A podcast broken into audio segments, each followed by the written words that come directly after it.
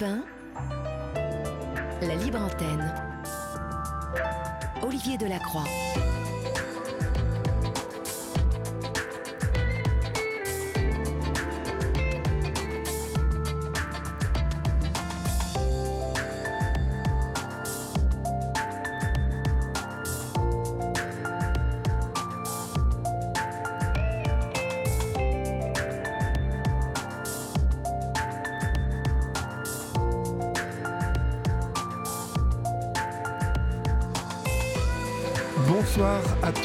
Et à tous. J'espère que vous allez bien, que vous avez passé une belle journée.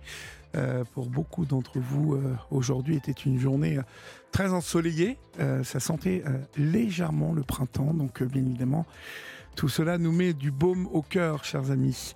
Pour les autres euh, qui étaient euh, dans des euh, régions un peu plus couvertes et pluvieuses, eh bien, ça y est, c'est fini. Il fait euh, nuit ce soir et vous êtes bien euh, sur Europe 1 pour votre libre antenne. Jusqu'à 1h du matin, vous avez fermé les rideaux, vous êtes emmitouflés chez vous et puis euh, nous allons essayer de passer un bon moment ensemble. 39 21, 50 centimes d'euros la minute. 7 39 21, suivi du mot nuit écrit en lettres majuscules, suivi d'un espace pour vos SMS. Et puis, euh, vous, nous, écrivez toujours à libreantenne.fr vos mails. Et puis, euh, sur notre groupe de la Libre Antenne, euh, Yann Moix, Olivier Delacroix, sur Facebook, vous adressez vos messages aussi à Julia et Florian qui vous accueilleront dans les plus brefs délais. Mais sans plus tarder, votre libre antenne du mardi, c'est parti. Olivier Delacroix est à votre écoute sur Europe Et pour débuter cette émission, nous accueillons Ludovic au 3921. Bonsoir Ludovic. Bonsoir. Bonsoir. D'où nous appelez-vous Ludovic? Alors moi j'appelle de Bretagne, euh, j'app- j'appelle de Quiberon. De Quiberon, d'accord. Et quel âge avez-vous? J'ai 52 51 ans. 51 ans, d'accord. De quoi voulez-vous me parler Ludovic? Eh ben, J'aurais bien aimé vous parler euh, bah, des, des pesticides, malheureusement, parce que moi j'ai j'ai attrapé un cancer euh, à cause des pesticides. À cause des pesticides. Dans, dans euh, racontez-moi comment, dans, dans quelles euh, circonstances ça s'est passé Alors j'étais euh, donc paysagiste, donc je passais beaucoup de, de produits, hein, de- du désherbant, des insecticides, enfin plein de choses comme ça. Oui, Et euh, ma maladie a commencé par, bah, par des, des pertes d'équilibre en fait. Je tenais plus debout. oui, J'étais en train de tomber comme ça et boum, je tombais au sol. d'accord. Et, et du coup, euh, bah, bien sûr, j'ai voulu aller voir le médecin, mais malheureusement, c'était tout au début de la, du confinement, Oui. de la première, la première fois. Donc, euh, Vous aviez quel âge à l'époque? À l'époque, pardon, j'avais 48 ans. D'accord. Et euh, du, du, du coup, j'ai été voir un, un médecin sur une sur l'hôpital de quand même de Lorient Oui, qui a- qui avait pensé plus à une fistule au départ. En- je reprends l'histoire du début. Hein. oui, oui, oui, Donc, une- complètement. oui, c'est ça. Une, une fistule euh, au niveau au, au niveau du, du râle, quoi, dans la moelle épinière. Donc, euh, il avait programmé euh, pour faire un, une opération pour ça. Et, et malheureusement, après, ça s'est pas fait comme ça du tout. Parce qu'après, je, je me suis retrouvée hospitalisée de nouveau, mais sur la- sur l'hôpital de Vannes. Et j'ai eu, bah, des, pareil, des pertes d'équilibre tout le temps. Et puis euh, bah, là, je suis tombée euh, vraiment très très mal. Et je me suis retrouvée en réanimation sous 10 litres d'oxygène. Et ça a duré pendant, pendant avec une, embolie pulmonaire que j'ai fait en, par-dessus ça. Et du coup, euh, bah après, je me suis, ils ont continué bien sûr les examens et ils ont bien vu que c'était pas ça. Et du coup, j'ai été hospitalisée de nouveau sur Vannes encore. Et euh, là, je me suis retrouvée en réanimation pendant deux mois. Et donc, euh, du coup, j'ai été transférée sur Rennes. Oui, Et de là, euh, je rencontre euh, ben, un médecin en, en médecine interne oui, et ben, il continue, le, continue à faire les, les examens, bien sûr. Mais par contre, un médecin super sympa, parce que celui de Vannes, c'était pas le cas du tout. Et il m'a, il est resté à mon chevet euh, pendant pendant tous mes deux années que j'ai passées euh, à, à Rennes. Oui. Donc les, pendant les deux mois de réanimation, il a, j'ai été dans son service Oui. après. Et euh, du coup, bah, bien sûr, il a fait, il a fait ses examens et, et là, c'est, il est traite en fait ce lymphome parce que c'est un lymphome que j'ai, mais on le- les prises de sang sont bonnes, malheureusement. Oui. Donc euh, ils peuvent le savoir que par les ponctions lombaires. D'accord. Ce qui est, ce qui est aussi douloureux, hein, pour son lombaire, je crois. Ah oui, c'est douloureux. hein. Ça, je, je, conf- je confirme. Oui. Euh, surtout après les, une fois que l'anesthésie passe, euh, c'est horrible. Alors, Et On, on Oui. va, vous êtes resté donc euh, hospitalisé deux ans, c'est ça? Oui, je suis restée hospitalisée deux ans sur Rennes. Parce D'accord. qu'il y a déjà eu quasiment sept mois d'errance médicale avant de trouver déjà. Ils trouvaient pas du tout. Ils ont pensé à un tas de choses, à la maladie de style, parce que je, vu que je travaillais dehors, ça aurait pu être éventuellement une piqûre de tique. Mais c'était pas, c'était pas ça. Enfin, il y a eu plein, plein de choses, de cas qui ont été Oui. évoqués, mais malheureusement, euh, je continuais euh, à, à, à, à- à pas être bien, quoi. Je- D'accord. D'accord. Comment euh, Est-ce qu'aujourd'hui votre état est stabilisé ou euh, comment ça se passe Alors là, je suis en rémission euh, depuis deux mois. Trois, trois mois à peu près. Qu'est-ce que, vous appelez rémission? C'est-à-dire que le cancer est en train d'être de diminuer? Alors là, il il il bah, moi j'emploie les termes qu'on m'a donnés. Oui, hein. oui, bien sûr. Le, le médecin m'a dit vous êtes en rémission depuis deux- depuis trois mois là. Donc, euh, donc, pour l'instant, euh, c'est positif bien sûr, Oui, mais oui, ça, ça, c'est très pas positif. que moi j'en suis pas j'en suis pas sûre à 100%, hein, parce que la, la dernière fois on m'avait on m'a- on m'avait dit ça aussi et, Oui, et j'ai fait fait une rechute au bout de, Oui, de oui. trois mois aussi. oui, donc vous restez méfiant par rapport à tout ça, même si euh, Oui. tout de même le, le diagnostic qui vous a été donné, je suppose que c'est par le dernier médecin qui était à votre chevet. euh, c'est lui qui, qui vous a dit que c'était la rémission? Euh, là c'est oui enfin là non pas du tout c'est là c'est le cancérologue de Vannes à nouveau parce que c'est lui c'est comme j'ai été tran- transférée de Grand Némato sur Rennes j'avais commencé mes chimios là-bas Oui, J'en ai, j'en ai eu donc euh, 12 au total. En principe, on n'autorise que 6. oui, Mais comme j'avais fait une rechute, j'ai eu 6. Et c'est ça, malheureusement, qui m'a, bah, qui m'a, qui m'a, entre guillemets, cuit ma moelle épinière. quoi. oui, oui. Alors, Donc, euh, On va, on va revenir sur, euh, euh, parce que bien évidemment, ce soir, vous avez le, le courage hein, de, de témoigner sur cette libre antenne d'Europe 1. Euh, bah oui, d'ailleurs, je vous en remercie parce que c'est tellement important de faire de la prévention. c'est moi qui vous euh, remercie, euh, Ludovic. C'est moi qui vous remercie de, d'avoir ce courage de témoigner ce soir et de raconter votre histoire parce que euh, je sais que vous le faites pour les autres ce soir, euh, pour, Oui, comme vous l'avez dit à, à mes collaborateurs, pour que ça n'arrive plus. hein, parce que Oh, bah on- oui, voilà. On va revenir sur les conditions dans lesquelles vous avez été abîmé et comment vous avez contracté hein, ce cancer. Euh, Oui. Dans quelles conditions euh, vous utilisez ces, euh, ces pesticides Euh, Est-ce que déjà, vous m'avez dit être pay- paysagiste, donc euh, euh, vous utilisez ces, ces- ces pesticides sans, sans qu'on vous prévienne qu'ils sont dangereux? Dans quelles conditions vous les utilisez? Bah, C'est-à-dire que on remonte à, je vais vous dire, à peu près une trentaine d'années en arrière. Il n'y avait aucune prévention. Oui, on, on, on- on en mettait euh, voilà comme ça sans protection à même la peau les gants pas de gants enfin rien de tout ça quoi. Pas de combinaison. Oui, pas de masque enfin, il y avait rien de tout ça. Par contre maintenant bien sûr il faut passer un certificat et moi je l'ai passé mais en, en chambre d'agriculture pardon. Oui. et du coup euh, bah, maintenant il faut bien sûr combinaison masque des gants Enfin, il faut avoir une armoire qui ferme à clé pour pouvoir mettre ses produits. et il faut être aux normes, quoi, je dirais. D'accord. Vous les avez utilisés pendant combien de temps sans protection ces, ces, euh, ces Euh, plus de 20 ans. produits? Plus de 20 ans. Une- Ouais, plus de 20 ans. Et ce sont des marques que l'on connaît, je suppose? Oui, bien sûr, oui, tout à fait. Bah, le Roundup, euh, le Gallup, euh, un insecticide, celui-là, il est très toxique aussi.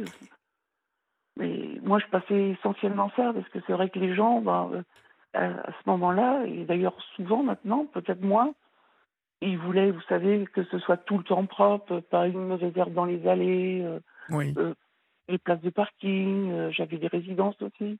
Donc, bah, on en mettait tout autour, sans protection, quoi. oui, oui.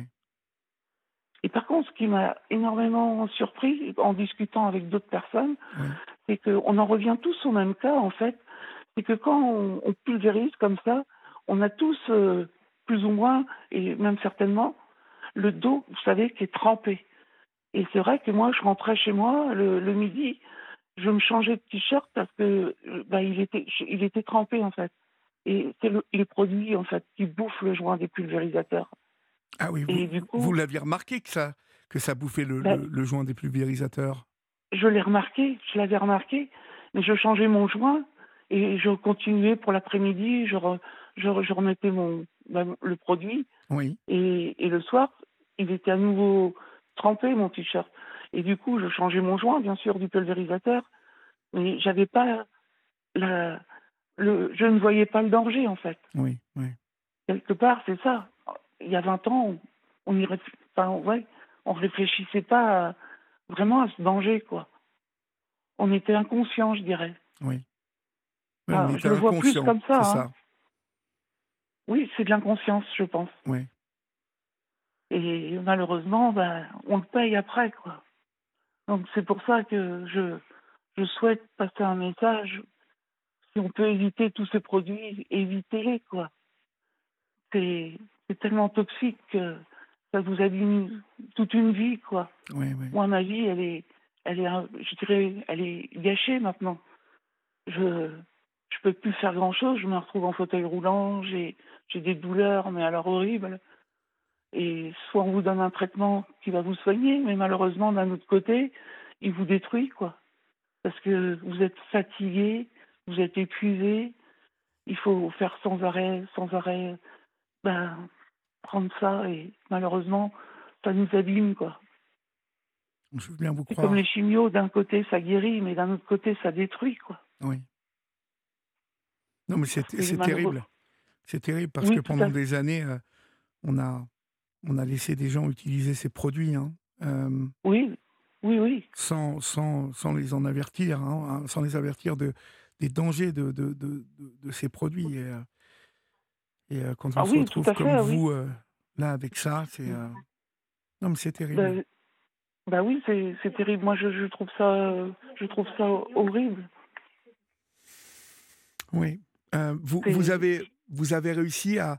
Parce que je, je sais que vous faites partie d'une association aujourd'hui, hein, euh, Oui, des bah phyto-victimes. donc, euh, on vous retrouve, on retrouve cette association sur phyto-victime au pluriel.fr. Je répète, Oui, phyto, ça ça. s'écrit P-H-Y-T-O, euh, le tiret euh, du 6, hein, euh, victime ça. au pluriel.fr. Euh, vous qui nous écoutez, si vous voulez rense- vous, vous renseigner plus hein, sur cette maladie, en tout cas sur les dangers de ces produits et de- des effets, des effets qui, qui- qui amènent bien évidemment, bien, bien évidemment la maladie, euh, vous pouvez aller sur euh, ce- le site internet de la de l'association et vous pourrez euh, au moins voir, euh, ben, vous qui jardinez même, hein, qui utilisez des produits dont vous ne connaissez pas obligatoirement les dangers, on vous prévient sans doute. Aujourd'hui, est-ce que sur les bidons, il y a, il y a une meilleure mise en garde? Bah il y a, y a pas forcément une meilleure mise, en, une meilleure mise en garde. Je dirais, il y a juste une tête fou. de mort. Il y a juste une, tête de mort. Et là, en plus, quand on voit que Monsanto, là, ils ont réussi encore, parce que c'est une multinationale, donc vous savez très bien que Encore Monsanto. Monsanto, pour se battre contre eux, euh, c'est impossible. hein. Moi, j'ai, je, je perçois euh, 300 euros pour avoir gâché ma vie avec eux, comme dommage. 300 euros? Oui, 300 euros de dommages pour avoir gâché ma vie. Oui. Mais qui, qui me donnent euh, Monsanto. Mais on peut rien faire contre eux. Mais malheureusement, c'est pour ça que je souhaitais faire une, bah, un témoignage pour de la prévention, parce que je sais pas, on n'y prend pas confiance. Mais conscience, pardon, on n'y prend pas Oui, conscience du oui. tout, mais malheureusement, ça n'arrive pas qu'aux autres. hein. Bien sûr. Là, il n'y a pas très longtemps, j'ai vu euh, un vigneron, euh, lui, c'était avec de la bouillie bordelaise, vous voyez, en traitant, Oui. qui est, qui est décédé de ça, parce qu'il en, il en mettait partout dans ses vignes, et je ne pensais pas que ce- On peut en mettre chez nous aussi pour traiter des rosiers ou autre. Mais malheureusement, bah, il en est décédé aussi. Et, ce que je, je, trouve, parce que tout le monde a des lymphomes, mais le mien, il, est très très rare. C'est pour ça que la médecine a eu du mal à le trouver. Il, y en a, il, existe 3% dans le monde de mon lymphome. Il, 3%, d'accord. Oui, il y a 3% du mien dans, dans le monde. Hein. Et c'est pour ça que la médecine a mis tant de temps à le trouver. Parce que des lymphomes, il y en a 11 au total qui existent. Et le mien, malheureusement, il n'y a que 3%. C'est pour ça que j'ai perdu l'usage de mes jambes et, et j'aurais pu être sauvée autrement, peut-être grâce à cette chimio, mais ils ont, ça a été pris trop tard. Quoi. Vous, avez perdu, hein, vous avez perdu totalement l'usage de vos, de vos jambes? Alors je, je, je les bouge, mais j'ai aucune sensation dedans. Alors j'ai fait de la rééducation, je suis allée en, en rééducation. Oui. J'ai réussi à me mettre debout avec des béquilles, mais malheureusement euh, c'est compliqué parce que je ne peux pas regarder devant moi, je suis obligée de regarder par terre parce que sinon je m'en mêle les jambes et je le sens pas et je tombe. Oui. C'est dur ça, c'est très dur. Oui, vous m'étonnez vous qui faisiez en plus un un métier euh, physique. Hein euh, oui, bah oui. Dans la nature. Euh, bon. Bah c'est ça, oui. Je, faisais de l'élagage, je montais aux arbres, enfin, je faisais du sport, je faisais plein de choses, mais maintenant c'est fini, quoi. On ne vous a jamais mis en garde. Hein Dans quel, ah non. vous, vous, quels, quels, ont été les, les, premiers symptômes en fait que vous avez ressentis? Alors les premiers, les premiers symptômes, si vous voulez, j'étais en train de, bah de, je tombais par exemple, et, et d'un seul coup, je tombais au sol. Je, comme ça, sans raison. Moi, je me remettais debout, et puis je, j'avais des douleurs à ma, à ma jambe, quoi, mais vu que je, je faisais des efforts, je me disais souvent, bon, c'est rien, ça va, ça va passer. Et je continuais et je tombais. Et je tombais tout le temps. Et du coup, au bout d'un moment, au bout d'une semaine, j'ai dit, c'est plus possible, quoi. Mhm. Donc là, je suis allée voir le médecin et ben, il ne savait pas trop. Il m'a fait faire des, des, examens, bien sûr, mais mhm. sans, sans, sans, pousser, disons, sans chercher les recherches vraiment approfondies. Quoi. Et je, je, je, lis en fait que euh, au début, vous, vous, aviez le dos trempé, euh, mais vos vêtements n'étaient pas étanches. Hein, et les, vous aviez, euh, finalement, les produits étaient à même votre peau. Oui, c'est ça, tout à fait. Ça, ça, ça, ça, mon t-shirt prenait le, bah, le produit. C'était comme une serpillière, quoi. Et quand j'en parle à tout le monde, oui, tout le monde me dit, oui, en, en parlant entre nous, hein, je, comme avec Phyto Victime que vous venez de dire là, oui. Bah, quand j'en discute avec euh, Julien, avec plein d'autres, euh, on, on, arrive tous au même.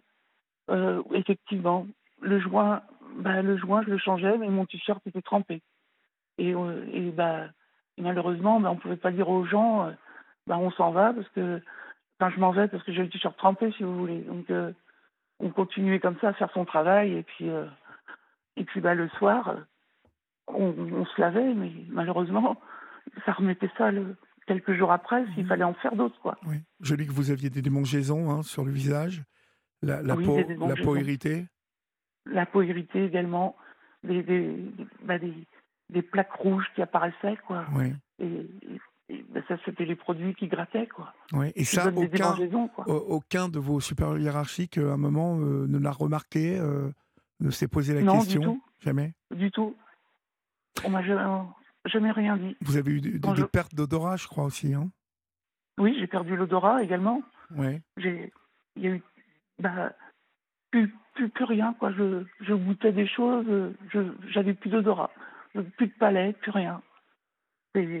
C'est, vraiment, vraiment horrible, hein, parce que vous mangez quelque chose, vous savez pas ce que vous mangez, et toujours ce goût là, bah, le goût de produit en fait, parce que ça, ça prend dans la gorge, quoi, ça pique, c'est horrible. Hein et, malheureusement, bah, si, bien sûr, comme je viens de dire tout à l'heure, en dernier, oui, on met, maintenant, on met un masque. Mais il y a 20 ans, on n'en mettait pas. Oui. Et le mal était fait. Quoi. Oui. Je suppose que, que, vous en voulez, euh, vous en voulez à, à, ces marques, euh, en tout cas ces, ces, ces personnes qui, qui, fabriquent ce type de produits. Euh, bah oui, bien sûr. Parce que eux savent, eux savaient que c'était dangereux. Oui, il le savait, bien, bien entendu, il le savait. Mais il, il nous- il nous- en aucun cas, il nous prévenait. Juste, euh, comme j'ai dit tout à l'heure, une tête de mort sur un bidon, quoi. Oui. Et c'est tout ce qu'on avait comme, comme indice, quoi. Si, admettons, on prend, je, ça n'a rien à voir, mais on prend un bidon d'eau de javel, il y a une tête de mort, quoi. Et c'est un peu la même chose. C'était. c'était- Oui, il n'y avait rien du tout, quoi. Alors là, on parle de produits hein, qui sont des pesticides euh, de la marque, de qu'on connaît, hein, comme Roundup, euh, Gallup. Oui, hein. ce sont des produits Oui, qu'on trouve dans, même en grande surface, par moment, dans les rayons. Oui, en tout oui, cas, oui, dans tout toute bonne fait. jardinerie. Et euh, il faut que vous sachiez. euh, je, je crois savoir, euh, Ludovic, que vous utilisiez vous-même ces produits chez vous quand vous jardiniez. Hein. Oui, oui, tout à fait, oui, bien sûr. Ouais. Ça m'est arrivé d'en mettre chez moi, hein. Mhm. dans, dans, dans mon allée, pour plus avoir de mauvaises herbes dans les gravillons, bah, j'en mettais. Mais, mais au bout d'un moment, chez moi, j'en mettais quasiment plus. Je mettais essentiellement du, du vinaigre. Malheureusement, ça tient pas très longtemps, mais c'était efficace, quoi. D'accord. Et, et, et ça, et ça brûlait les mauvaises herbes, quoi. Et c'est vrai que depuis qu'on passe plus de produits, euh, on, même dans les jardins, on, je m'en je m'en suis bien rendu compte. On voyait beaucoup plus de papillons, plus de libellules, un tas de choses. Et La oui, ça, nature se ça réveillait, tue quoi. tout, cette saloperie. Mais oui, ça tue tout. C'est c'est vraiment une vraie cochonnerie. Ouais. Je suis entièrement d'accord avec, avec vous. Votre combat aujourd'hui, hein, c'est de provoquer une prise de conscience, hein, Ludovic. Une Oui, prise de moi, conscience ça que je- générale. Oui, tout à fait. C'est mon. Je, je viens dans cette démarche-là pour euh, bah, tous les. En fait, ce qui a déclenché ça, c'est que j'ai vu quelqu'un travailler à côté de chez moi et qui avait mis un apprenti à traiter. Oui. Et c'est interdit déjà par la loi, bien sûr. Qu'un apprenti touche ces produits-là, vous voulez dire? Bah, oui, il a touché ces produits-là et que le patron lui a mis à faire. Lui a, lui a demandé hein, de, de passer ce produit-là et, et il l'a fait. Bah, il a écouté ce qu'on lui a dit, mais en aucun cas il avait conscience il- il- de ce danger. Oui. Pour moi, c'est voilà, je, il faut, je trouve ça inadmissible. Il faut déjà, euh, c'est pas correct de la part du patron qui a fait ça. Mais non seulement ça, il faut prévenir toute la jeunesse qui arrive, tous ces jeunes qui, qui, qui se lancent dans, dans un métier euh, qui est magnifique, parce que travailler au contact de la nature, il n'y a rien de plus beau. Mais ne pas s'abîmer la santé. Donc, il faut qu'ils sachent tous que c'est c'est pas anodin tous ces produits Bien sûr. ouais, c'est ça tue ça, ça tue une personne Ouais. Et ça handicape une personne ça, ça crée plein plein plein de choses donc je trouve que c'est bah, c'est important d'en parler Oui. et pour ça je vous remercie de faire passer ce message aussi. Je vous en prie. Aujourd'hui, on empoisonne les gens, hein, euh, tout Oui, en on- sachant. euh, mais finalement, tout ça, c'est pour faire du pognon, du profit. mais oui tout à fait c'est l'argent c'est le business comme on dit Ouais. C'est surtout comme je l'ai dit tout à l'heure, avec des gens comme ça, c'est impossible de se battre avec des multinationales comme ça. Et, et tous les ans, ça doit être retiré. J'avais cru voir qu'il y avait eu quelque chose de passé à l'Assemblée nationale, mais c'est pas c'est rien quoi. Ça n'a pas, abouti, je dirais. C'est triste, mais malheureusement, il faut s'il n'y a pas des gens comme moi, comme d'autres, comme, euh, comme l'association que vous avez nommée tout à l'heure, qui combattons pour, euh, pour enlever tout ça, mais personne ne passera ce message à, la jeunesse, tout simplement, à, à d'autres personnes aussi, bien sûr. Mais c'est important. Il faut, qu'il faut, qu'il faut, faut que les gens en prennent conscience. Quel est votre sentiment d'ailleurs par rapport à ça? C'est que est-ce que finalement vous avez le sentiment que euh, les Monsanto et compagnie, euh, euh, qui sont des, des multinationales euh, Oui, euh, pour le profit, hein, c'est le diable hein, pratiquement, c'est le diable incarné. Euh, parce Ah qu'il oui, y a eu oui, beaucoup, beaucoup, beaucoup de problèmes de santé publique causés euh, par euh, ce type de produit. hein. Depuis longtemps, on en parle. Il y a eu des films de réaliser sur tout ça. Et malgré ça, ce monde est quand même fou. hein. On continue pour éviter les mauvaises herbes, alors que mieux vaut que les gens soient en bonne santé et voir des papillons, des libellules et des abeilles plutôt que voir des belles allées propres hein, au final. Ah oui, oui, oui. Et tout à puis fait. traiter, euh, comme vous le disiez, avec du vinaigre. Eh ben, tant pis, Mais si oui. c'est moins efficace, eh ben, on, on en remettra et puis euh, on s'en fout. Euh, Bah oui, on s'en fout, bien parce sûr. qu'au final, même- si c'est pour bousiller la santé des gens, c'est terrible. Mais tout à fait. Et même un truc qui, qui peut tuer aussi les mauvaises herbes, on parlait de vinaigre, tout simplement, vous cuisez des pommes de terre chez vous, vous mettez l'eau de cuisson des patates et ça tue les herbes. C'est bête, mais c'est aussi efficace. C'est sûr, il faut le faire plus régulièrement, bien entendu, même avec le vinaigre. Mhm. Mais on le fait plus souvent parce que ça revient, bien entendu. Mais au moins, on voit la nature s'éveiller. Oui. Ça, me rappelle ça aussi, je- euh, euh, comme Anne nous le dit euh, ce soir au 39-21, Anne qui nous écoute souvent et qui nous dit que c'est la même chose que, que le corps des clones euh, qui a été euh, épandu sur les champs de bananes aux Antilles euh, Oui. et, euh, et qui a bousillé la terre antillaise, réunionnaise. Je me rappelle de cette histoire. et cette histoire, elle est folle parce qu'en fait, à l'époque, c'était le président Chirac qui a envoyé, en fait, qui a interdit l'utilisation de ces produits en France, mais euh, Oui, oui, oui. qui a laissé euh, continuer euh, l'utilisation aux Antilles. Et c'est un véritable ouais. scandale sanitaire aussi, hein, là-bas. Ah oui, oui, oui. on- Puisque le sol est empoisonné encore aujourd'hui. Vous vous rendez Mais compte? oui, mais oui, oui, c'est. On est en train de. Enfin, tout ça, ça a flingué. une- Ça, ça, ça, ça a tout détruit, en fait. Ouais. Et- Mais le La des femmes, folie comme des vous... hommes. La folie Mais des oui, c'est de la folie, comme vous, comme vous dites. Et je suis entièrement d'accord. Et, et tout ça pour euh, encore l'argent, l'argent. Oui. Malheureusement. C'est quelque chose qui doit tourner dans votre tête régulièrement, ça. Ah oui, je, je ça, ça fait que ça.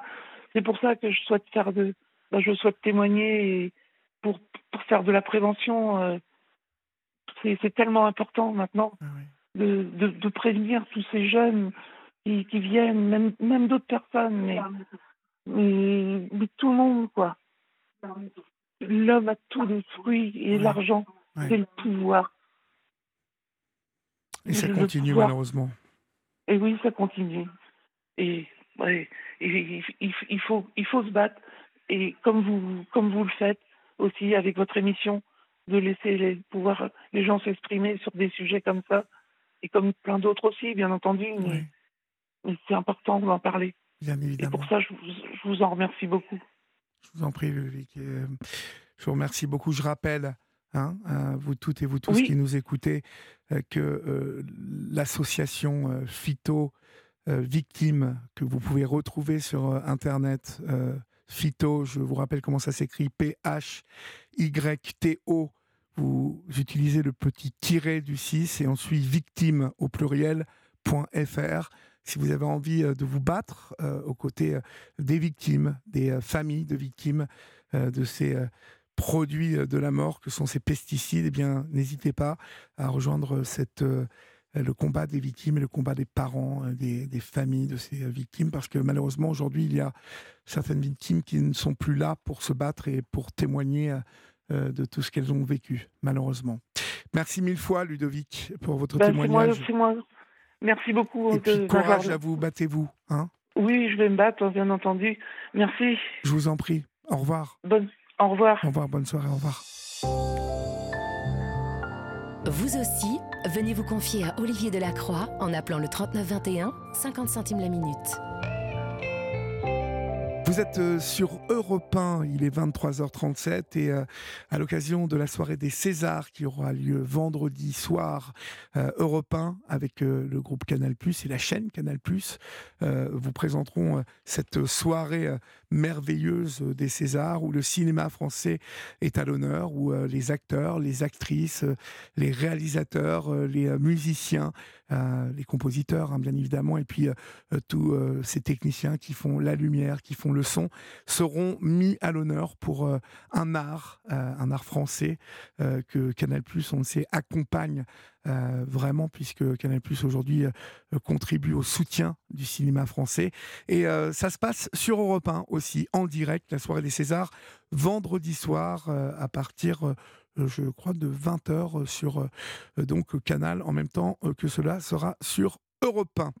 Voilà, il est 23h38 et nous accueillons Denis au 3921. Bonsoir Denis. Bonsoir Olivier. Bonsoir. Euh, d'où nous appelez-vous Denis? De Perpignan. De Perpignan. Et quel âge avez-vous? 34 ans. D'accord. De quoi voulez-vous nous parler Denis? Donc en fait, ce serait pour vous raconter un petit peu mon expérience, parce que du coup, j'ai euh, changé de vie depuis maintenant euh, près d'un an. Et je suis actuellement, euh, alors actuellement je suis en France, mais euh, de courte euh, durée puisque je suis en vacances actuellement. Et normalement je vis désormais au Pérou, à Cusco en fait, dans la ville de Cusco. Oui. Et donc voilà, je suis parti il y a un an de ça, donc en Amérique du Sud pour découvrir de nouvelles cultures et, et, pratiquer un peu mon espagnol. Oui. Et en fait, je suis tombé amoureux d'une ville et d'une famille chez qui euh, je vis aujourd'hui et qui a donc euh, une agence euh, de voyage francophone à Cusco. Oui. Et qui a la particularité d'avoir une association en fait qui vient en aide aux écoles rurales des Andes. Donc une association française et euh, qui est donc euh, qui est donc installée également à Cusco et qui intervient auprès des, des écoles rurales. Et moi, maintenant, depuis euh, plus de dix mois, en fait, j'interviens dans cette association. Et donc, je mène des actions auprès des enfants des Andes. D'accord. Voilà. C'est merveilleux, merveilleux. Vous ouais, avez super. trouvé votre voie, euh, Denis. C'est ça. c'est génial. Vous n'étiez pas du tout parti pour ça? Non. Alors, à la base, moi, j'étais déjà dans le dans le social en France. Euh, J'avais travaillé plus, plusieurs années en centre de loisirs où j'avais dirigé des centres de loisirs et également des structures pour euh, personnes en situation de handicap. Mais du coup, je voilà, là j'étais parti vraiment euh, un petit peu justement pour euh, retrouver euh, ma voie et et peut-être me reconnecter avec des choses un peu plus essentielles, on va dire. Et c'est ce qui s'est passé à Cusco. Et euh, là, pour le coup, c'est vrai que cette, cette association, en fait, elle, elle, elle, met en place pas mal de choses. Elle, elle aide des, des vraiment des écoles dans des dans des villages, on va dire euh, isolés de la région de Cusco, donc qui sont vraiment défavorisés. Oui. Et euh, donc euh, ils vont euh, donc acheter des fournitures scolaires, créer des bibliothèques, ludothèques et organiser des voyages scolaires au Machu Picchu, par exemple, pour oui. l'épanouissement oui. culturel des enfants, parce qu'ils connaissent pas du tout donc leur patrimoine au final. Et je pense que j'avais besoin, voilà, de me reconnecter avec, en tout cas, on va dire une entreprise ou une association à, hauteur d'homme, on va dire. Et là, c'est un peu euh, comme une famille, en fait. Donc, euh, tout se fait euh, tous ensemble, à, petite échelle, mais avec de petits moyens, on arrive à, faire de grandes choses pour, des, enfants qui en ont besoin. Voilà. Oui, c'est génial. Et en fait, ce sont des familles pauvres, je suppose, hein, qui sont. Oui, concernées. en fait. Ouais, ce sont des communautés rurales, on va dire, donc euh, si vous voulez, qui vivent essentiellement de l'élevage, de l'agriculture, et euh, bah, souvent, voilà, c'est des, des, par exemple, c'est des communautés qui vivent à, trois heures à peu près de, de Cusco, oui. mais la plupart d'entre elles ne se sont jamais rendues à Cusco, elles ne connaissent que le petit village situé à côté de leur communauté. Là, en ce moment, on travaille avec une école à 3000 à 4000 mètres d'altitude. Donc euh, voilà, c'est vraiment une petite euh, communauté de 400 âmes avec seulement l'école, on va dire, comme point central du, du village. Oui. Et donc c'est des communautés qui sont quechua, donc euh, qui apprennent l'espagnol à, à l'école. Et donc tout notre intérêt à nous, en fait, à travers donc l'agence de voyage solidaire qui s'appelle Trekkinka, euh, et donc l'association qui s'appelle A Solidarité Trekkinka. L'objectif, c'est vraiment de développer en fait un tourisme, on va dire éthique, euh, où voilà, il y a une partie en fait des, des rentrées financières de l'agence de voyage qui va systématiquement à l'association pour aider en fait les communautés locales. Et donc, euh, et donc voilà. Donc là, actuellement, je suis en France, moi, en fait, pour euh, représenter l'association en ce moment, là, pendant un mois. Oui. Et on a une exposition photo qui va tourner, du coup, euh, qui commence donc avec à Perpignan ce vendredi. Mm -hmm. Donc voilà, à 19h, dans un tiers lieu qui s'appelle les cinq éléments. et du coup, donc voilà, moi, mon objectif, c'est vraiment de aujourd'hui faire connaître ces gens, cette famille et cette association donc qui est française qui du coup, euh, parce qu'il y a pas mal de gens qui nous soutiennent aujourd'hui en France, mais voilà, elle, elle je, pense qu'elle elle vaut le coup d'être d'être reconnue cette association. Et, euh, et du coup, c'est pour ça voilà que je souhaitais un petit peu vous en parler ce soir. Oui, ouais, mais c'est magnifique. Et alors, racontez-moi en fait ce que vous y faites concrètement, en fait. Alors moi j'organise surtout des journées solidaires en fait où lorsque par exemple il y a des, des touristes francophones qui se rendent à l'agence donc sur Cusco donc à Trequinca moi je leur propose en fait via l'association euh, de rencontrer en fait les enfants de la communauté et de participer à un échange interculturel ou euh, au travers du jeu, au travers euh, voilà de la lecture, puisque c'est des enfants qu'on essaye aussi beaucoup de sensibiliser à, à la lecture, puisque la plupart euh, d'entre eux n'ont pas cette habitude de, de, lire à la maison, ou le livre. C'est vraiment le rapport au scolaire, on va dire, il n'y a pas cette, cette idée d'imaginaire, d'éveil ou voilà ou de loisir. Donc nous, on essaie vraiment de monter des projets pour leur faire découvrir, voilà, euh, que ce soit la lecture, le théâtre, le cirque, enfin. Et souvent, c'est donc avec des familles francophones qui sont elles-mêmes accompagnées d'enfants. Donc c'est intéressant parce qu'on arrive à créer le lien entre des enfants euh, francophones et des enfants quechua. Donc euh, et à travers le jeu, finalement, on se rend compte que c'est un langage universel et il y a quelque chose qui se passe quoi. Voilà, c'est des familles, c'est des enfants quechua du coup qui vont découvrir d'autres univers, une autre langue, et c'est super riche pour eux. Donc moi j'organise surtout ces journées solidaires. Euh, on organise également un, grand jeu sur Cusco euh, inspiré donc d'une émission de télévision euh, donc qui s'appelle Inca Express où il y a des, des, équipes en fait qui vont découvrir Cusco et qui vont jouer au profit de l'association. Donc c'est le même principe que la célèbre émission, donc voilà, je, je tairai le nom, mais qui est assez explicite. On voilà, on a tout compris, je pense, à peu près. donc euh, l'objectif, c'est vraiment, voilà, c'est sur ce principe-là, c'est faire découvrir la culture inca euh, et jouer au profit de notre association. Donc les gens qui s'inscrivent euh, au jeu, euh, voilà, donc retrouvent toutes les euh, caractéristiques du jeu qu'ils connaissent bien, mais sur la culture, voilà, quechua, inca, et, et donc de manière ludique, en fait, ils se divertissent et en même temps ils apprennent des choses et ils aident une association qui est la nôtre. Donc voilà, et sinon en France, ben moi essentiellement, je vais, je vais, mon objectif c'est de rencontrer des, des futurs partenaires, des entreprises ou des, des, particuliers qui veulent bien effectivement euh, nous faire confiance en, en, nous faisant un don euh, ou en euh, nous aidant bénévolement à nous faire connaître également. Donc là, sur notre action de Perpignan, avec l'exposition, on espère, on espère toucher des, des entreprises mhm. qui voudront bien peut-être nous faire des dons ou des particuliers qui voudront bien voilà, nous soutenir, sachant qu'on va vendre de l'artisanat à l'effigie de l'association également et, on espère que, faire connaître notre action. C'est des très jolies photos euh, qui ont été faites par un, photographe euh, euh, français, donc qui qui voilà qui travaille notamment à France Télévisions, mais voilà qui était dans le cadre au Pérou de ses vacances, mais du coup qui nous a voilà fait le cadeau de nous faire de sublimes photos en noir et blanc et un photographe de Cusco qui nous a fait des sublimes photos en couleur et du coup grâce à ça on peut faire connaître bah, ces journées solidaires en fait. Voilà. Donc Votre travail, en fait. C'est ça, mon travail, ma passion aussi à la fois. Et euh, euh, Cusco, c'est, euh, rappelez-moi, c'est situé un peu en hauteur, hein, me semble-t-il. Oui, c'est à 3300 mètres d'altitude. Ouais, donc il faut, faut, avoir un petit peu de souffle. Ouais, il faut avoir un petit peu de souffle. Est-ce qu'il y a pas mal de, de, de, tourisme et donc de Français, de, d'Occidentaux qui passent là-haut et que vous pouvez fidéliser à votre programme ou en tout cas sensibiliser?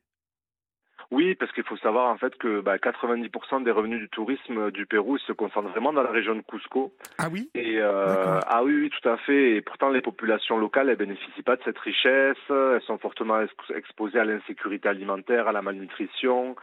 Et euh, cette situation de pauvreté, euh, elle s'accompagne de carences en santé et en éducation. Et nous, on va dire qu'on intervient sur le volet éducatif. Et sinon, oui, donc évidemment, on a des touristes de toute nationalité et notamment beaucoup de francophones. C'est pour ça que l'agence Trekkinga est vraiment spécialisée euh, dans donc des guides de, de, du péruvien, mais qui sont tous, euh, enfin qui parlent tous le français. Donc on, et ils proposent vraiment, euh, on a cette spécialité-là d'être une agence euh, vraiment adaptée à un public francophone.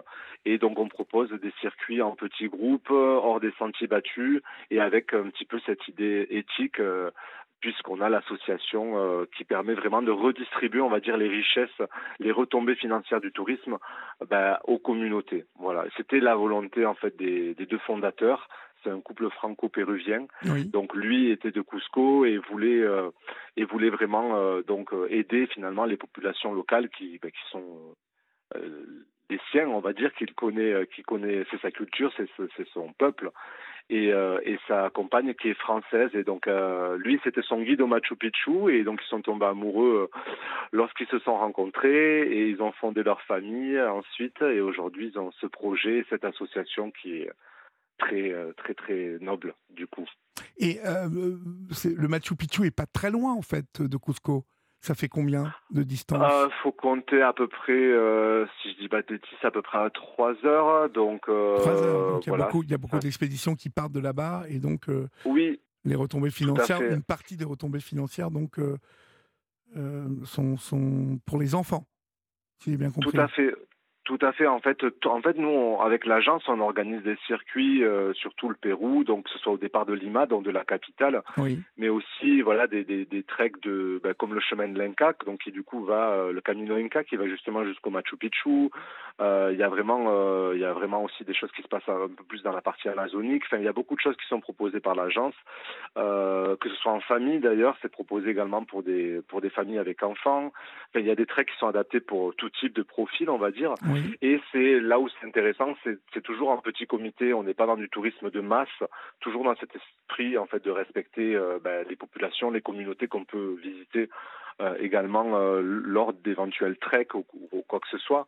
Donc c'est toujours, on est toujours sur des petits groupes et vraiment on est sur des, treks qualité francophones et qui sont à la fois éthiques puisque voilà il y a, des actions en parallèle pour aider les communautés et notamment les enfants des écoles rurales des Andes.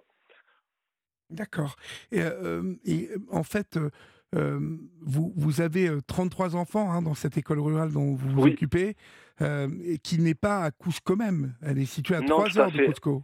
Ouais, elle a 3 heures de Cusco et à 4000 mètres d'altitude, ouais. Donc euh, justement, c'est intéressant, c'est Vous important que les vous, familles. en avez, fait- vous avez choisi une sacrée vie, dites donc. Oui.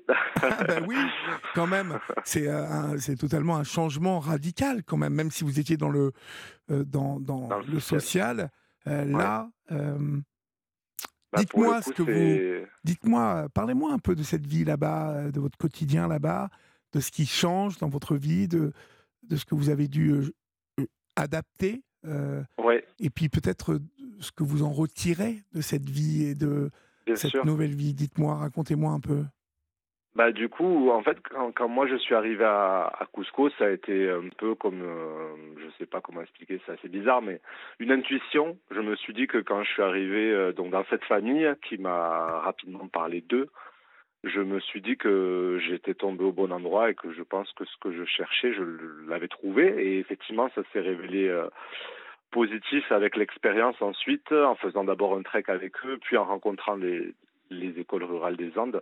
Mais surtout, ce qui m'a plu, c'est, je pense, la simplicité des gens. Euh, au Pérou, les choses, elles sont, je trouve qu'elles sont simples, en fait. Quand comme ils disent toujours, en fait, eux, les, les Péruviens, euh, il n'y a pas de problème, il n'y a que des solutions. Et c'est vrai que souvent, quand on est confronté à certaines situations, comme dans l'animation ou dans des actions comme nos missions auprès des écoles rurales des Andes, on peut être parfois confronté euh, à des difficultés, qu'elles soient financières ou euh, voilà ou logistiques. Oui. Mais il y a toujours des solutions et on arrive toujours à, à trouver un coup de main, des gens qui nous tendent la main, des gens qui ben, vraiment. Et j'ai été surpris parce que pas habitué peut-être à cette euh, cet optimisme on va dire. Et, euh, et je pense que c'est surtout ça qui m'a séduit de voir que finalement ben là aujourd'hui par exemple je moi je, vis d'un d'un euh, péruvien hein, donc ce qui est euh, 300 euros à peu près français. Mais voilà je suis nourri logé par la famille avec qui je vis. Et en fait c'est là où on se rend compte que ben, le plus important, c'est d'avoir un toit au-dessus de la tête, euh, à manger dans son assiette et, euh, et de faire surtout quelque chose qu'on aime en fait. Et Oui, je pense oui. qu'à partir de là, ben, on est, on est, voilà, on est vite euh, assez. enfin, on trouve vite un équilibre. Et en tout cas, moi, c'est ce qui s'est produit et, et la gentillesse des gens, effectivement. la gentillesse des gens et de voir qu'il y a encore des gens qui, qui, sont, qui ont la main sur le cœur, qui font des choses parce qu'il y a vraiment des vraies valeurs derrière, parce qu'ils sont sincères, sans forcément qu'il y ait d'intérêt ou financier, parce que on est vraiment une petite association, hein, donc c'est vraiment à, à, taille humaine, donc c'est là où cette simplicité là voilà. Et, et, du coup, je me suis dit que bah ouais, ça existait encore. Et pour l'instant, honnêtement, là, je suis en France. Je suis très heureux parce que je revois ma famille, mes proches, et, et je défends également cette exposition photographique euh, ce mois-ci. Je trouve ça super comme projet. Oui. Mais euh, mais honnêtement, voilà, je me dis que bah, la vie au Pérou commence à me manquer déjà un petit peu, et, euh, et mon action aujourd'hui, elle est là-bas et et, et, voilà, et je suis très fier de pouvoir défendre cette association française, euh, voilà, qui du coup œuvre ben, ailleurs qu'en France et je trouve ça beau aussi de, de on va dire euh, d'externaliser un petit peu euh, et de pas forcément que se concentrer sur sur euh, parce qu'en France il y a énormément de choses à faire évidemment mais mais je pense que voilà au Pérou en tout cas c'était la volonté de ce couple qui a créé cette association et cette agence donc franco-péruvien Claire et Juan que je salue qui m'écoutent ah, ils vous écoutent là? Oui, tout à fait, oui. je pense en tout cas qu'il m'écoute. Là, il est 6 heures de moins au Oui, oui, oui, il est 6 heures de moins. Il est 6 heures de moins. Ouais. On les salue d'ailleurs. Euh, Salut les gars. Oui, on les salue. Hein hola, hola. Il parle, oui, il parle français. Oui, il parle, il parle, les deux, français et espagnol. Ok, oui, très bien. Tout à fait. Non, mais oui, oui, tout à fait. Et c'était important pour nous. Voilà. Enfin, en tout cas, c'était important pour moi de témoigner de, voilà, de leur, euh, d'être, enfin, pas d'être reconnaissant envers eux, mais de leur exprimer en tout cas ma reconnaissance et il y a pas mal de gens voilà, qui nous soutiennent aujourd'hui, que ce soit en France, que ce soit des bénévoles, que ce soit des anciens voyageurs qui continuent à nous soutenir après leur voyage au Pérou avec l'agence Trekkinga, qui nous font des dons ou, ou nous achètent de l'artisanat. Enfin voilà. Et, euh, et, je voulais aussi m'adresser du coup à toutes les nouvelles personnes qui ne nous connaissent pas encore, que ce soit des entreprises ou des particuliers qui souhaiteraient nous découvrir. Ils peuvent nous découvrir voilà sur les réseaux sociaux classiques hein, comme Facebook, Instagram, oui. donc à Solidarité Trekkinga et sinon sur le site internet euh, directement il y a une rubrique associative donc sur euh, trekkinga.com. Et, euh, et, et, également, éventuellement, euh, nous recherchons un parrain pour notre association et vous la sentez peut-être venir. Oh bah, je la sens je voulais... venir. Hein. Euh, voilà, c'est ça, j'imagine. du coup, je vous le propose. Sachez, Olivier, que si vous voulez euh, soutenir notre action, en tout cas, vous êtes le bienvenu parmi nous. Très voilà. bien, le message est entendu déjà. Merci. très bien, très Merci bien. Beaucoup. Et alors, vos deux amis là-bas qui nous écoutent, oui. quel est leur rôle là-bas? Ben, du coup, euh, donc il y a, Juan, donc qui lui est euh, guide de, haute montagne, qui s'occupe vraiment de toute la, la, logistique en fait de l'organisation des treks. Donc il va, c'est lui qui va contracter avec euh, les, les, les muletiers, les cuisiniers. C'est vraiment des treks qui sont qui sont organisés de A à Z avec euh, tout le dispositif nécessaire pour que les gens soient vraiment à l'aise et, et profitent du moment. Euh, donc euh, voilà, il y a Claire du coup qui, elle, on va dire, est coordinatrice de l'agence, donc qui va plutôt recevoir les appels entrants et gérer les demandes. Et ensuite, il y a ma collègue Séverine également qui est à Lima, qui nous écoute également, que je salue aussi, qui elle, du coup, donc réceptionne toutes les, les commandes et prépare, enfin les commandes, en tout cas les les demandes des gens en termes de circuits et excursions. Et elle va préparer un petit peu euh, bah, tout le voyage des gens. Elle va venir les accueillir également à l'aéroport à Lima. Et voilà, elle s'occupe de tout ce qui est administratif avec eux. Euh, et voilà. Et donc après, il y a moi qui m'occupe de l'association. La, voilà. Bon. Tout ça est très excitant, en tout cas, quand on vous écoute. On sent que c'est le bonheur, là. Hein oui, tout à fait. Ouais, ouais, du coup, je me suis dit, je vais partager ça avec tous les gens qui nous écoutent. On a des gens sur Toulouse également, euh, parce que l'association, à la base, son siège social est à Toulouse. Et donc, il y a le trésorier, euh, donc euh, Juanito et, et sa compagne Iris, donc qui sont trésoriers de l'association, qui nous, qui nous écoutent également et que je salue, car ils nous soutiennent, eux, directement en France. C'est grâce à eux. Donc, on a besoin d'intermédiaires également ici. Et c'est eux qui font le lien avec, on va dire, ben, le, les, les Français qui nous soutiennent. Voilà. Très bien. Et, et donc aujourd'hui, votre association Oui. aurait besoin de quoi? Bon, euh, d'argent bien évidemment, mais est-ce qu'il y a d'autres choses Bien dont vous auriez besoin? Ben oui, du coup, on a cette exposition qui débute, euh, donc c'est une exposition photo de 40 photos, une série de 20 couleurs et 20 noirs et blancs. Donc, Oui. euh, et en fait, on, est, on souhaiterait trouver d'autres lieux d'exposition en France, euh, et notamment, pourquoi pas à Paris, puisque du coup, on, bon, ben évidemment, à la capitale, ça serait l'idéal Bien pour sûr. nous de pouvoir exposer. Mais voilà, on a jusqu'à présent trouvé euh, donc certains lieux à Toulouse notamment, peut-être en Bretagne et, et, là actuellement dans le sud de France, qui sont gratuits parce qu'évidemment nous on n'a pas les moyens malheureusement de louer une salle. Euh, voilà. Mais donc on chercherait on va dire un, un endroit un peu emblématique vous vous êtes adressé à, la maison d'Amérique latine euh, à la... parce que on sait jamais il pourrait bah, peut-être euh, être séduit par votre votre projet ou, ou vous aider à trouver un endroit? Bah, on est, soutenu déjà par, par France Amérique latine, qui est une grosse association euh, ah bah, Qui a à voir, euh, à mon avis, avec euh, la Maison de l'Amérique latine à Paris, alors, ouais. je pense. Ouais. D'accord, d'accord, d'accord. Donc, il faudrait que je vois avec eux, effectivement, si sur Paris, ils pourraient nous, nous trouver des salles. Après, voilà, j'imagine que c'est pas toujours évident de trouver des salles gratuites, c'est toujours le, problème. Mais euh, mais voilà, c'est vrai que c'est un peu voilà, c'est aussi un peu l'appel que je souhaitais faire ce soir, c'est-à-dire que s'il y avait euh, y avait des voilà des, organisateurs, que ce soit de festivals ou de, salons sur le thème, euh, on va dire des solidarités ou même du voyage, qui seraient intéressés de présenter notre association ou, des voilà ou des lieux culturels, des médiathèques ou des salles d'exposition qui seraient intéressantes d'accueillir euh, notre notre euh, exposition photo, voilà, euh, on a on a tous tous les documents nécessaires à leur présenter pour leur montrer que voilà c'est sérieux et que ça ça le mérite d'être connu en tout cas. Très bien. L'association s'appelle Asso Trekinka. Euh, Alors c'est à Solidarité. À Solidarité. À Solidarité Trekinka. c'est ça. et on vous retrouve sur quelle adresse mail? Donc l'adresse mail c'est assotrekinka@gmail.com. D'accord. Et euh, si vous, euh, on, reportera ça bien évidemment sur euh, notre page Facebook. Et puis si vous voulez le contact de Denis, nous vous le donnerons bien évidemment hors antenne, chers amis. Merci Denis. Merci, les amis là-bas au Pérou qui nous écoutaient. ça fait toujours drôle de savoir que la voix là d'un seul coup, avec une petite seconde de retard, eh bien traverse l'univers comme ça et bim arrive au Pérou. là-bas, on vous salue euh, tous qui nous écoutaient là-bas. Et, et puis vous, Denis, euh, on vous dit bravo pour ce choix euh, de vie fait pour les autres. Et puis on vous souhaite vraiment plein de belles choses. Au revoir, mon cher merci, Denis. Merci, à bientôt. Au à revoir. bientôt, au revoir.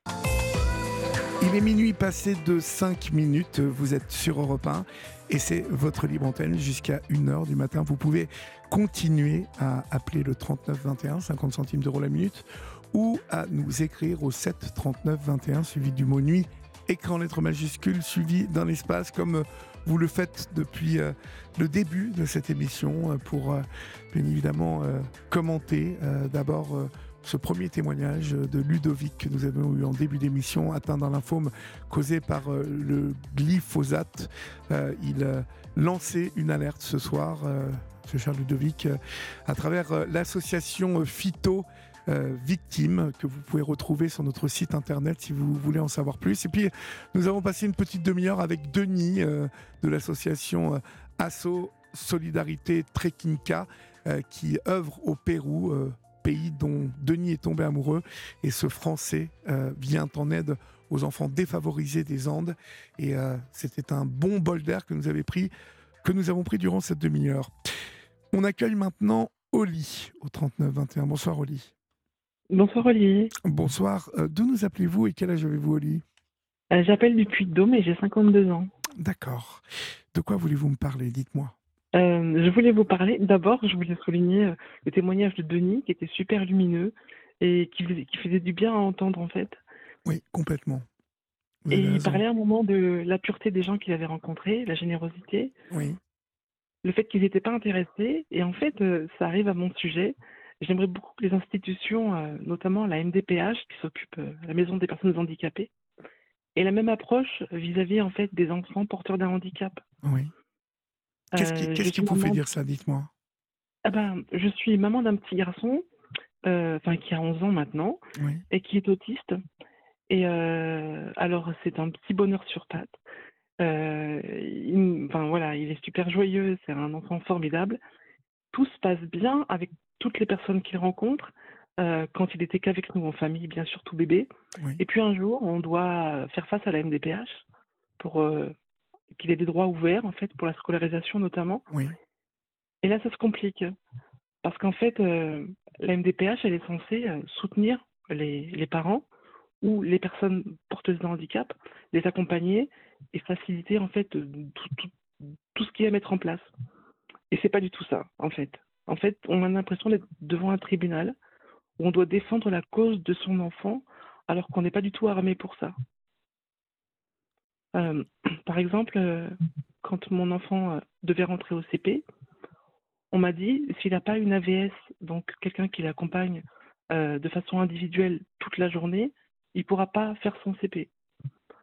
Donc j'ai fait la demande. Et quand on sait la difficulté à avoir une AVS, c'est une contradiction, vous voyez, parce que Exactement. parce que la MDPH ils sont bien gentils, mais mmh. obtenir une AVS, ils devraient être les premiers au courant, mis au courant qu'il y a un délai tout le temps. On se demande pourquoi d'ailleurs il y a ce délai, parfois de plusieurs semaines, voire de plusieurs mois. Hein. Maintenant, c'est minimum six mois ici. Ah bon, bah vous voyez, comme ça, c'est parfait, tout fonctionne. Ah c'est n'importe quoi. C'est n'importe quoi. Ben ouais. Et du coup, j'ai dû. Euh, donc, j'ai fait la demande. On m'a dit, tu n'auras jamais une AVS pendant 24 heures parce qu'il allait à l'école que... au, au, début, là, les mi-temps, en fait. Oui. Puis au CPI, il devait y aller plus longtemps l'école devenait obligatoire. Mmh et euh, donc, euh, la MDPH, euh, au début, m'a refusé. Donc, j'ai demandé un rendez-vous, enfin, de, de, me défendre, en fait. On a rendez-vous avec un médecin et un instituteur ou une institutrice détachée d'éducation nationale. Et j'y suis allée avec mon fils pour qu'il voit les bonnes. Et je me rends compte que toutes les personnes qui prennent les décisions ne connaissent pas les enfants pour qui ils prennent des décisions.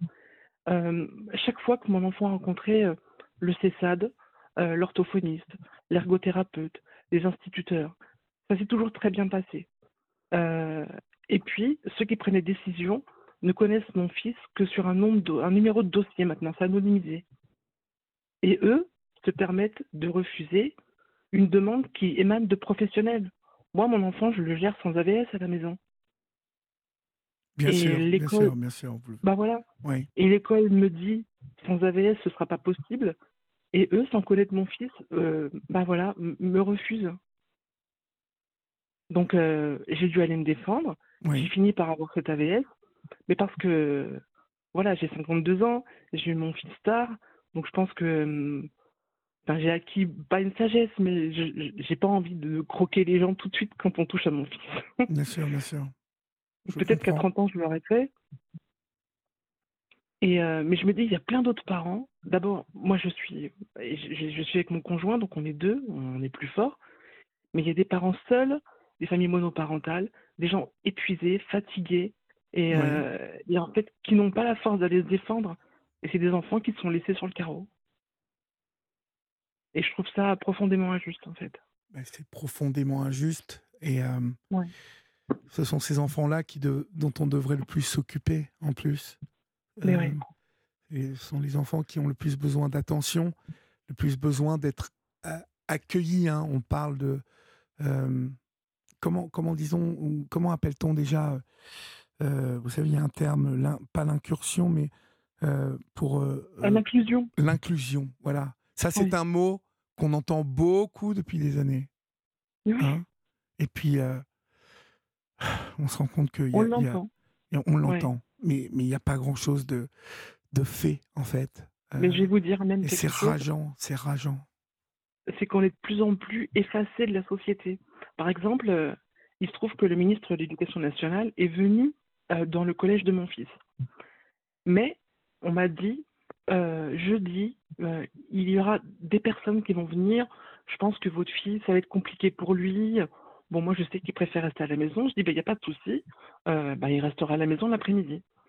Et euh, j'ai su par quelqu'un d'autre que c'était le, ministre de l'Éducation qui venait dans ce collège. Donc, j'ai prévenu euh, une, dame que je connais, une association qui s'occupe d'enfants handicapés. Et elle m'a dit, oh là là, c'est super, je vais y aller avec des parents qui n'ont pas d'AVS du tout. Parce que moi, je me plains. Mais il y en a qui n'ont pas d'AVS du tout, en fait. Oui, oui. Eh bien, elle y est allée, elle s'est déplacée, et en fait, il était inapprochable. Donc on a, on a fait un collège tout propre avec les bons élèves pour faire de jolies photos. Et puis voilà, ça s'est terminé comme ça. C'est tout. Oui. Vous n'avez même pas pu l'approcher Absolument pas. Il y avait des flics partout. Donc euh, après, oui, c'est sûr, il dit qu'il était ici, qu'il était, il était à Rion d'abord, et puis ensuite à Saint-Gervais, oui. là où est mon fils. Mais c'était juste pour. voilà, il y avait la presse avec. Et, mais pourquoi Pour montrer quoi? Une réalité qui n'est pas la bonne. Mmh C'est fou, hein, aujourd'hui. comme il y a. Avec les, les, les, réseaux sociaux, avec. Comme, mmh. comme, on peut tordre l'information. Vous voyez la perception des choses. En fait, on la, on la présente de telle manière, mais finalement, on s'aperçoit qu'entre la réalité et ce qui nous est présenté, tout est tordu, en fait. Exactement. Et c'est dangereux, hein. c'est dangereux pour, pour, bah, pour nos enfants, hein, mais c'est dangereux pour cette société, en fait. oui, parce qu'en fait, les gens pensent peut-être que les enfants handicapés, on en prend soin, on y fait attention parce qu'on a ce genre d'infos, mais sur le terrain, en réalité, c'est de pire en pire.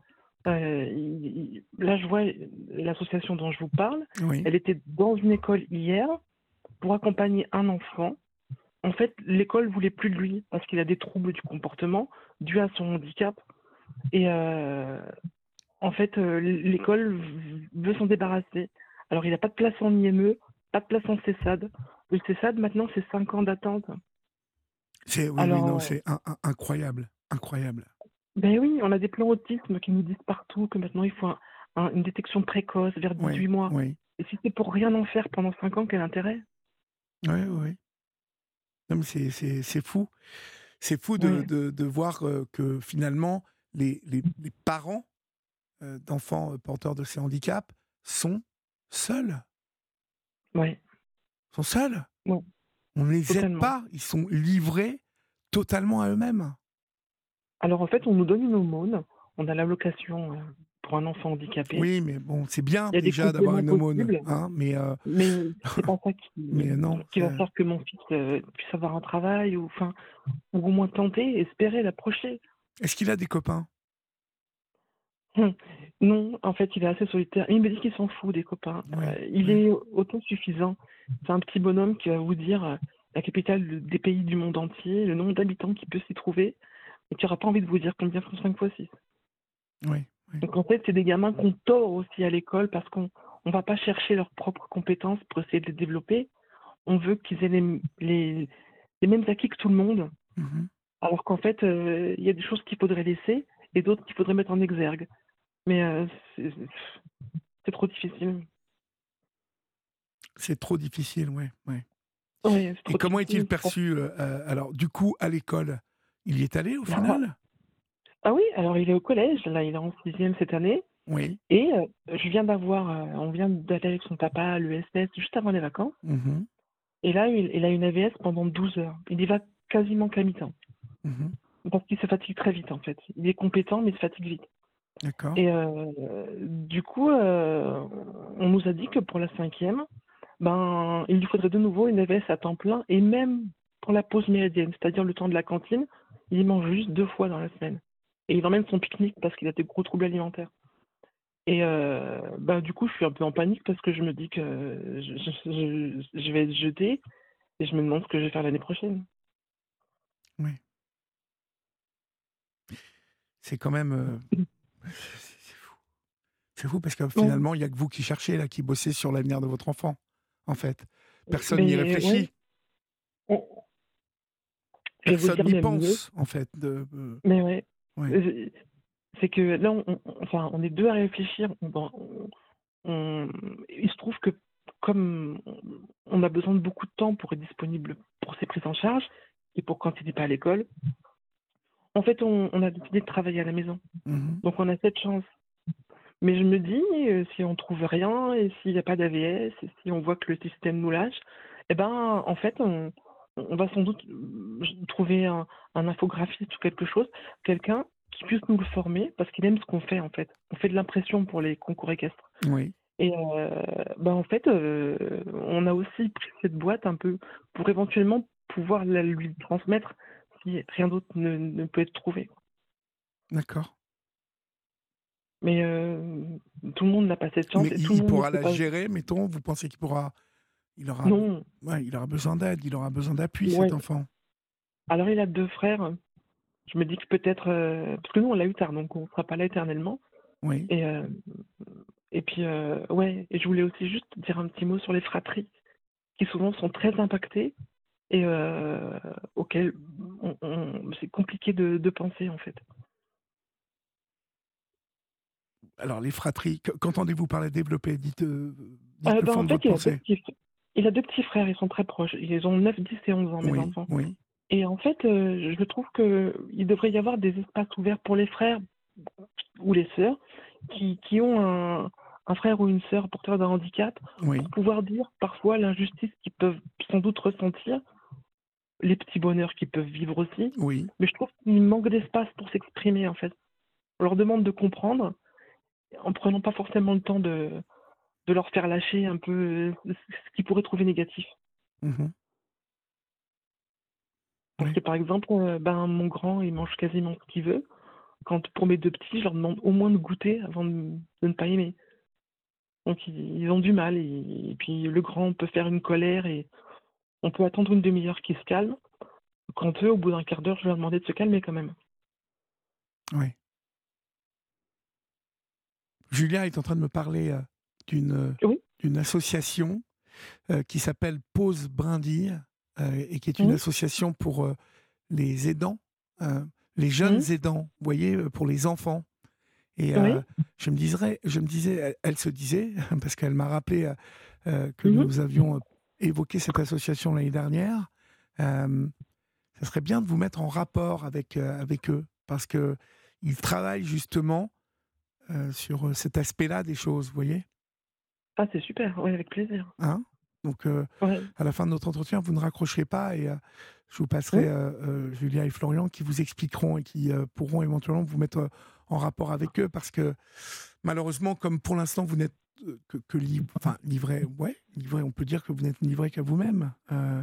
c'est bien que les enfants aussi, que la fratrie, bah, qu'on pense un peu à eux, hein, qu'on s'occupe des autres parce que ça doit être une angoisse pour eux, en plus. Alors, oui, je pense. Alors, non, mais je parle d'angoisse quand euh, ils se projettent dans l'avenir, vous voyez euh, Mais peut-être euh, ils sont petits encore. Quel âge ils ont, vous m'avez dit? 9, 10 et 11. Oui, non, ils sont petits encore. Il n'y a pas encore. C'est plus tard, quand ils deviennent ados. Bah là, le plus petit, qui a 9 ans, en fait, il pense déjà à son frère. C'est lui qui comprend le mieux le fonctionnement en fait de son grand frère. Oui. Il arrive à lui faire plein de choses, mais il y pense des fois, parce qu'il sait que euh, des fois on plaisante, on dit ah votre vieille maman, votre vieux papa. Ah oui, oui, euh, d'accord. Euh, et, des fois, des fois lui il y pense. Il dit mais mais quand il sera grand, comment il va faire? Et je lui dis ben écoute je sais pas. D'abord il va grandir, il va apprendre, il va savoir et puis vous serez là pour l'aider. Ah bah, il me dit oui. Bon après, je peux pas vous dire quand il aura 25 ans, s'il aura le même discours, même 15 ans. Oui, oui. Mais euh, bon, c'est euh, c'est bien de, de toute façon d'échanger. Bon, euh, je sais que je sens que dans votre famille, il n'y a pas de tabou, vous échangez avec vos enfants, vous parlez de tout, et ça, c'est super. Ça, ça doit l'aider beaucoup hein, d'avoir des, des frères, parce que pas de copains, mais il s'en fout, il a ses frères déjà. Et c'est oh, énorme, ça. Ah bah oui. Pour lui, c'est euh, immense, ça, hein on est d'accord. Ouais, c'est ses frères qui lui ont appris beaucoup les codes sociaux, en fait. Bah oui. Parce que lui, il les connaît pas. Et d'ailleurs, c'est ce qui lui pose problème maintenant au collège, et c'est pour ça qu'il faut une AVS. en fait, il voudrait se faire des copains, oui. mais il s'est rendu compte que les gros mots étaient très populaires. Donc en fait, il dit des gros mots sans arrêt, et il traite beaucoup les mères, les mères et les grands-pères. mais il se trouve que pour lui, si on lui avait dit par exemple que manger une courgette, c'était un gros mot qui, qui, qui, faisait euh, réagir les gens. Ben oui. En fait, ce qui, l'intrigue, c'est la réaction des gens quand ils parlent de leur maman. Ils comprennent pas. Mhm, mhm. Donc, euh, il essaie, donc c'est très. Alors, du coup, il, a commencé, il s'est fait, il s'est fait mettre par terre par un copain. Il y en a un autre qui s'est énervé, donc euh, je suis vigilante parce que j'ai un peu peur après qu'il s'en prenne sur la tête. Bien sûr. Mais et ouais, il, il, essaye de se faire des copains. il sait pas trop. ses frères essayent de lui apprendre. D'accord. Ouais. Et ça se passe comment? Donc du coup, ça se passe plutôt bien? Bah, ça se passe bien. Jusqu'au moment où il en a marre, il dit bon, arrête de me parler maintenant, ça suffit. il s'en va. Ah, mais il entend. Ok. ouais, mais il entend. Des fois, son petit frère lui dit, euh, tu sais, euh, faut pas répéter tout le temps les gros mots que tu entends.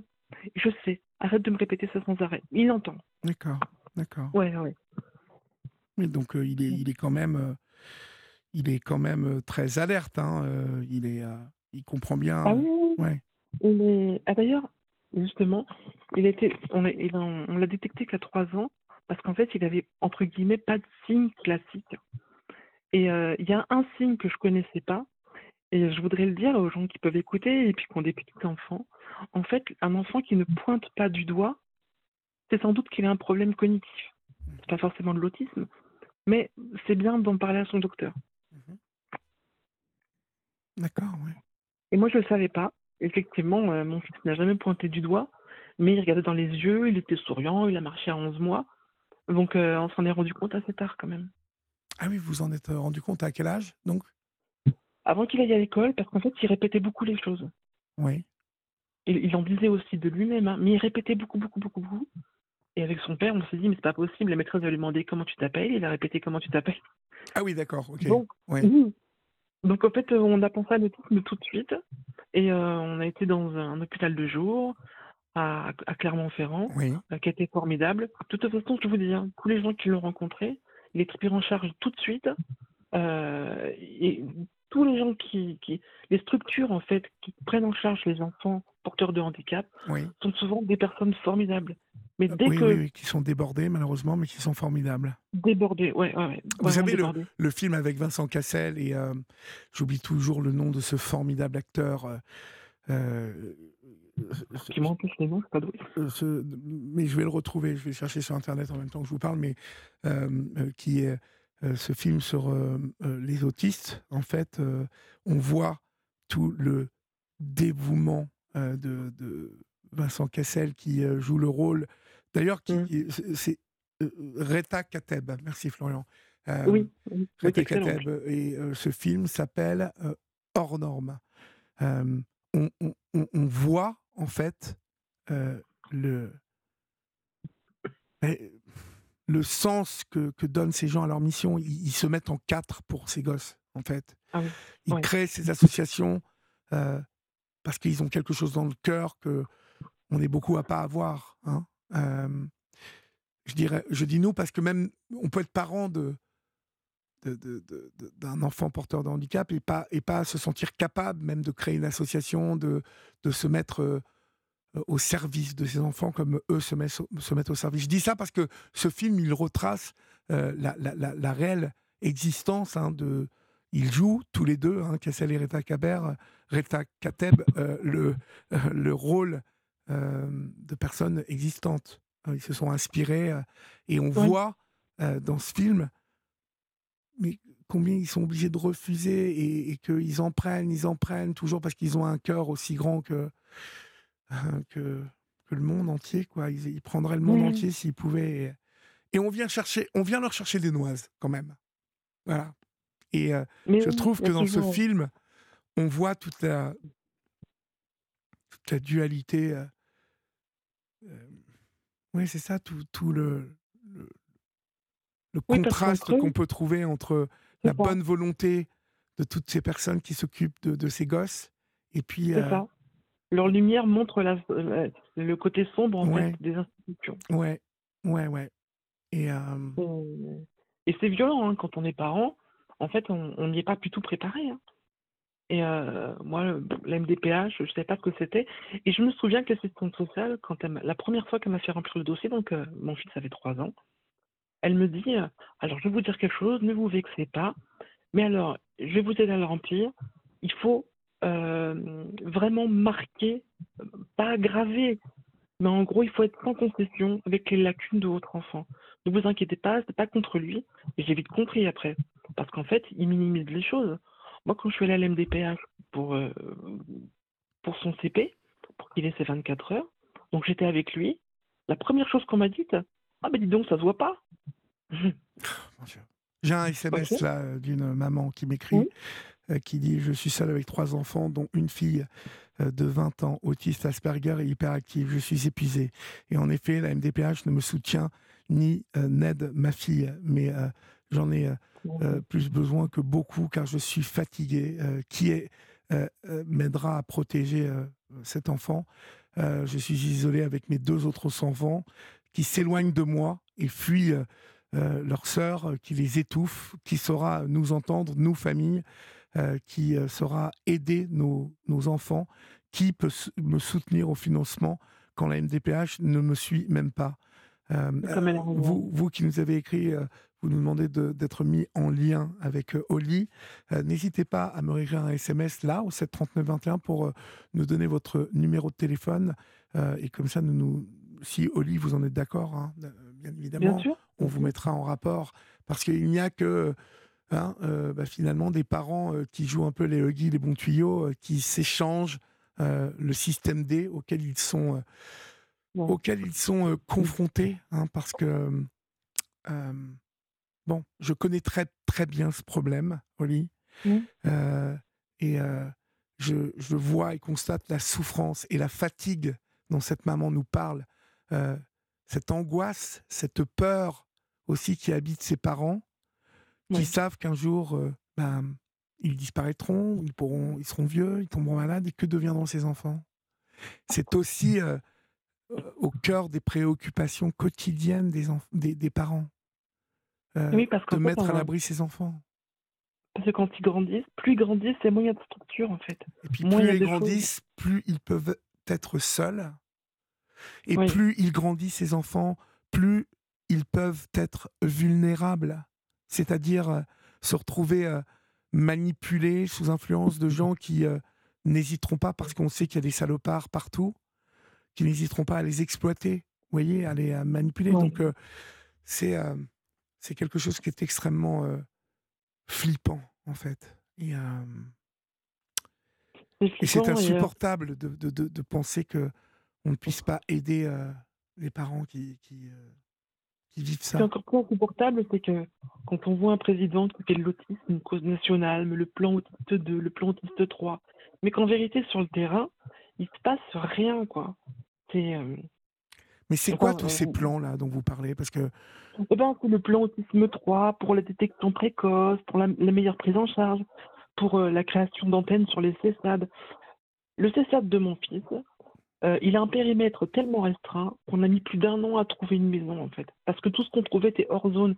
Hors zone, ça veut dire tu sors du CESAD, tu n'es plus pris en charge, et si tu veux rentrer dans un autre, c'est 5 ans d'attente. Donc on était obligé de se restreindre dans ce périmètre, en fait.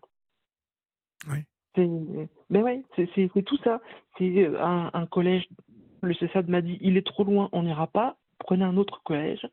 Et euh, les mises en place des, transports, enfin, c'est des accompagnements. C'est un enfant des fois qui refuse d'aller, c'est trouver un médecin qui comprenne, c'est euh, un dentiste qui comprenne.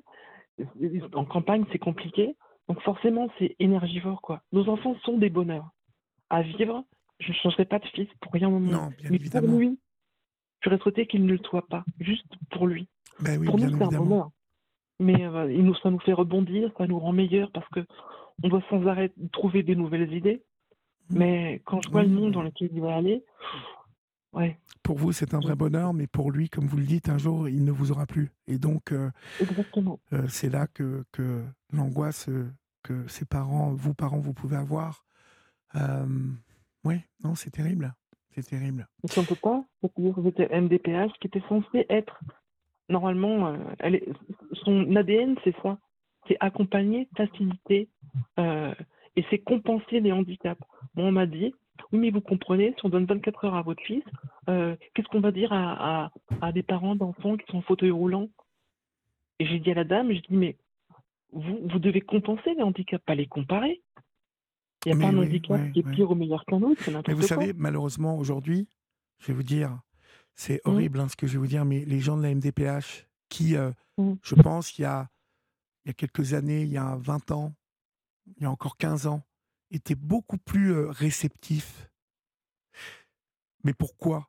Parce que euh, il y a 15-20 ans, tous ces troubles-là, on avait du mal à les détecter, on avait du mal à les diagnostiquer. Mmh. Alors qu'aujourd'hui, il y a de plus en plus d'enfants qui sont diagnostiqués avec euh, euh, des autismes légers ou moyens ou profonds, mais les légers et les moyens auront des problèmes dans leur vie, devront être aidés par la MDPH. les 10, dysphasie, dyscalculie, 10, vous voyez, tous ces enfants qui doivent être accompagnés. Ben, le problème, c'est qu'ils font des choix aujourd'hui. Exactement. Ils font des choix parce qu'il n'y a pas de pognon pour tout le monde. c'est ça, je crois. Et c'est comme ça que vous vous retrouvez avec une dame de la MDPH qui dit, qui vous dit, ah ben ça se voit pas. Elle ne se rend pas compte même de.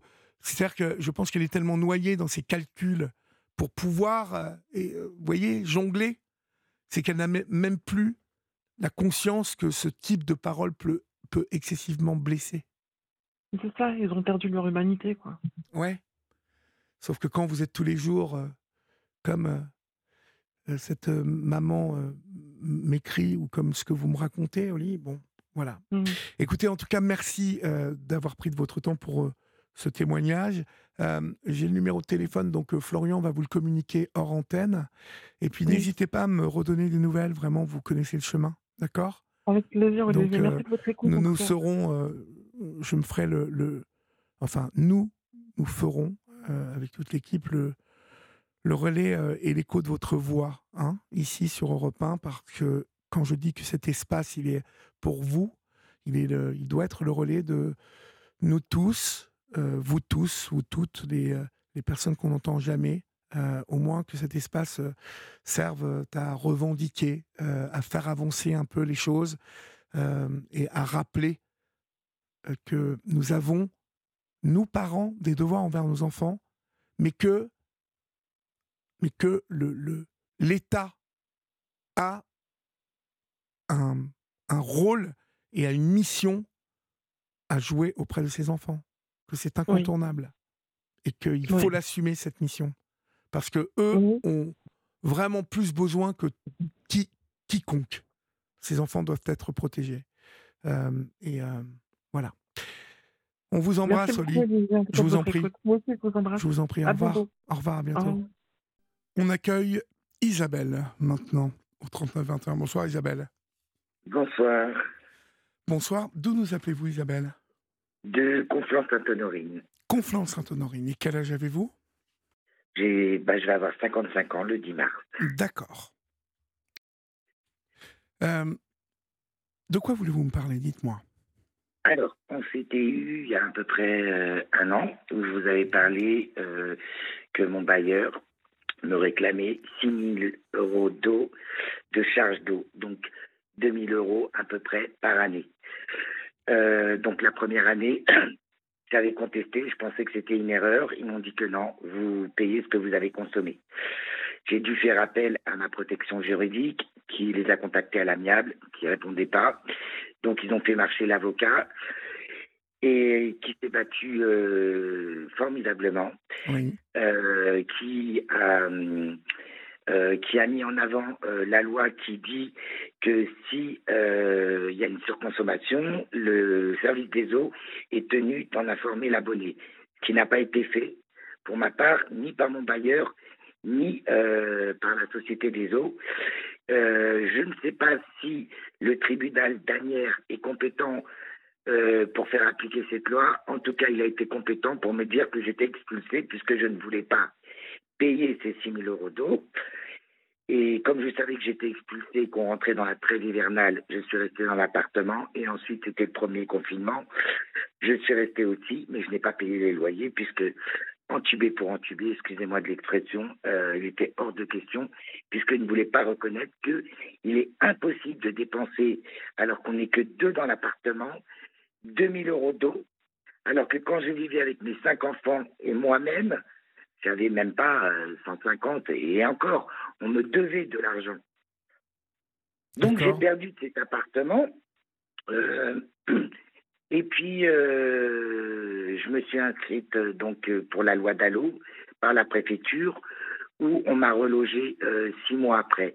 Pendant ces six mois, j'ai vécu dans le 93 et j'ai monté un dossier de surendettement pour mettre donc cette facture.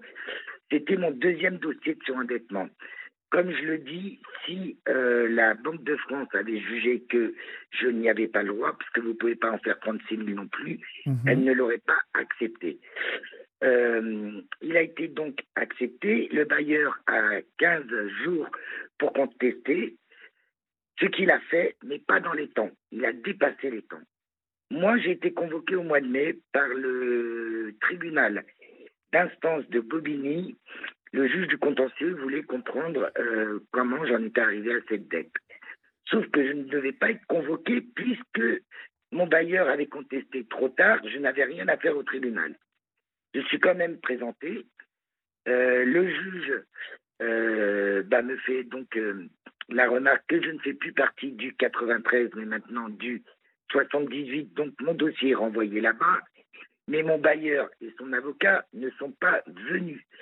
Que je trouve pas très professionnel. Ils ne sont pas venus. Ils n'ont pas écrit non plus pour dire qu'ils ne venaient pas parce qu'en fin de compte, leur contestation n'était plus valable. Mhm. Donc ils n'ont rien dit. Donc le juge a renvoyé l'affaire à Versailles et je suis passé à Versailles il y a euh, une semaine. Euh, j'étais donc la dernière à passer, j'avais rendez-vous à 15h30, je suis passé à 18h, qui était très bien. Je suis tombé donc sur trois femmes, c'était collégial. La juge, elle était formidable. J'étais toute seule hein, dans la salle, ce qui m'a permis d'avoir une discussion un petit peu avec elle. Et elle m'a dit, mais madame, euh, normalement, vous ne devriez pas être ici c'est écrit en gros, en rouge, euh, bah, que, le, de, que le bailleur, à la première, première fois où je suis passé au tribunal, euh, n'a pas euh, contesté dans les temps, donc je ne devais pas me présenter, ni moi, ni, ni lui. Et puis l'affaire, elle est, elle éclatée, où ils effacent ma dette, où ils avaient proposé un plan d'impurement de 17 euros. Mais le bailleur a contesté. Il ne veut pas 17 euros. En fait, lui, ce qu'il veut, c'est plus. Il veut qu'on aille taper dans l'argent euh, qui me sert à manger ou payer d'autres factures. Et comme il dit, euh, elle a déjà eu un dossier de surendettement. Oui, j'en ai déjà eu un avec un autre bailleur. Et puis, comme je le disais, si j'y avais pas le droit, la Banque de France ne me l'aurait pas accordé. Moi, j'ai une, insuffisance respiratoire. Hein. J'ai une BPCO sévère, pas 3 et un emphysème. Il est très difficile pour moi pour me déplacer. Ils me font courir première fois Conflans à Bobigny et là, euh, Conflans à Versailles. Et encore une fois, comme la juge le stipule, ils n'ont pas écrit ce que je trouve pas très professionnel de la part de l'avocat. Au moins, il aurait pu dire, vu que les, la contestation de la première fois euh, avait été, euh, pas été dans les temps, euh, bah, qu'ils n'ont pas besoin de, de, de, de, venir au tribunal. Euh, ce qu'il n'a pas fait. Il n'a pas répondu euh, au greffier de Versailles, comme quoi il ne venait pas et que ça ne, le ça ne les concernait plus. Donc je suis venu, donc encore une fois, la juge m'a dit de ne pas m'inquiéter. De toute manière, je n'étais plus protégé. Il faut savoir qu'un dossier de Banque de France, c'est deux ans. La date était dépassée, il n'y avait pas eu de jugement, puisque Bobigny avait renvoyé l'affaire. Donc j'étais plus protégé du tout euh, de mes créanciers. Moi, elle m'a dit là, je vous, le je vous fais la recevabilité de suite. Je mets un mail à mon collègue qui va vous contacter pour vous dire euh, les démarches à suivre, que je dois faire, mais ils ont déjà tous les papiers. Je lui, je ai ramené un bloc de, de, de papiers. Et elle m'a dit, écoutez, ne vous inquiétez pas. Au pire, 17 euh, euros, même moi, je touche la NDPH, moi, pour, mon insuffisance. Elle me dit, vous n'aurez pas grand-chose. Et puis, quand vous aurez le plan d'appurement, vous contestez. Comme ça, ça repart. Et là, je me suis mise à pleurer. J'ai dit, non, madame, cette histoire, elle dure depuis 2014. On est en 2023. Je suis usée, fatiguée moralement par la maladie, par cette histoire. Parce que ce qu'il faut savoir, c'est que j'ai pas inventé cette histoire. Moi, j'ai contacté le maire euh, de Villeneuve-la-Garenne où j'habitais son premier maire adjoint euh, du service du logement et sa collègue m'ont reçu, ils ont vu qu'il y avait un problème. Ils m'ont mis en contact avec la présidente de l'amicale des locataires, qui un jour, malheureusement, euh, j'avais une application que j'avais installée sur mon téléphone, d'enregistrer, dès que quelqu'un appelle, ça enregistre. Comme j'avais une petite dispute avec ma fille, je voulais l'enregistrer. Quand l'enregistrement s'est terminé avec ma fille, je, suis, je suis parti à mes occupations. Et deuxième appel, euh, c'était la présidente de l'amicale des locataires qui m'appelait pour m'aider. Et elle m'explique. Donc mon histoire, elle me dit oui, je suis descendu dans les caves avec une autre personne. Donc c'est euh, un monsieur qui est polyvalent, qui travaille pour les bailleurs et pour les mairies. C'est lui qui lui a ouvert la porte de la cave. Ils ont constaté des fuites d'eau. Ça datait depuis deux ans que l'eau coulait. Et elle le dit dans l'enregistrement. Ça a été amputé à tous les locataires.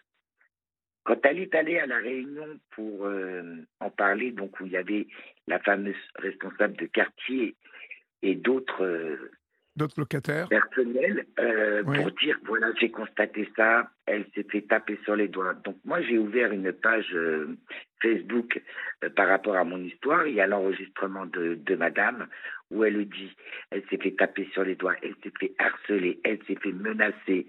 Euh, la responsable du bailleur a contacté une élue de la mairie qui a contacté euh, les services de police qui ont fait la pression sur cette dame.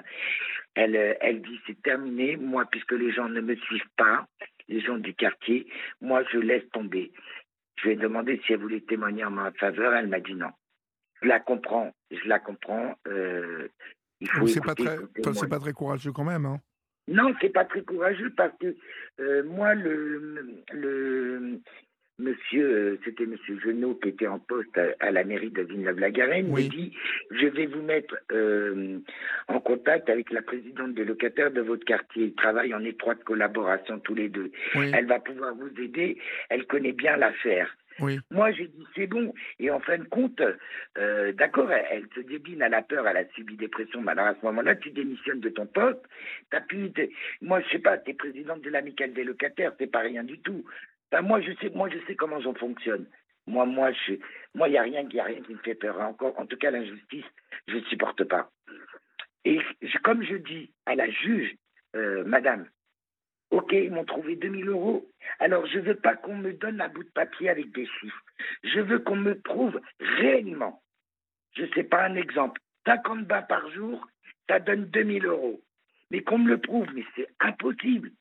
Donc, comment ça ne peut pas sauter aux yeux euh, du directeur du logement de mon bailleur qui voulait porter plainte contre diffamation pour moi parce que je racontais mon histoire, mais j'ai jamais cité leur nom ou quoi que ce soit. Euh, Comment ça peut pas lui sauter aux yeux que 2000 euros alors qu'on n'est que deux dans l'appartement? Il n'y a pas de la vaisselle, il n'y a plus les enfants, les machines, c'est une ou deux fois dans la semaine. Comment il peut me trouver 2000 euros?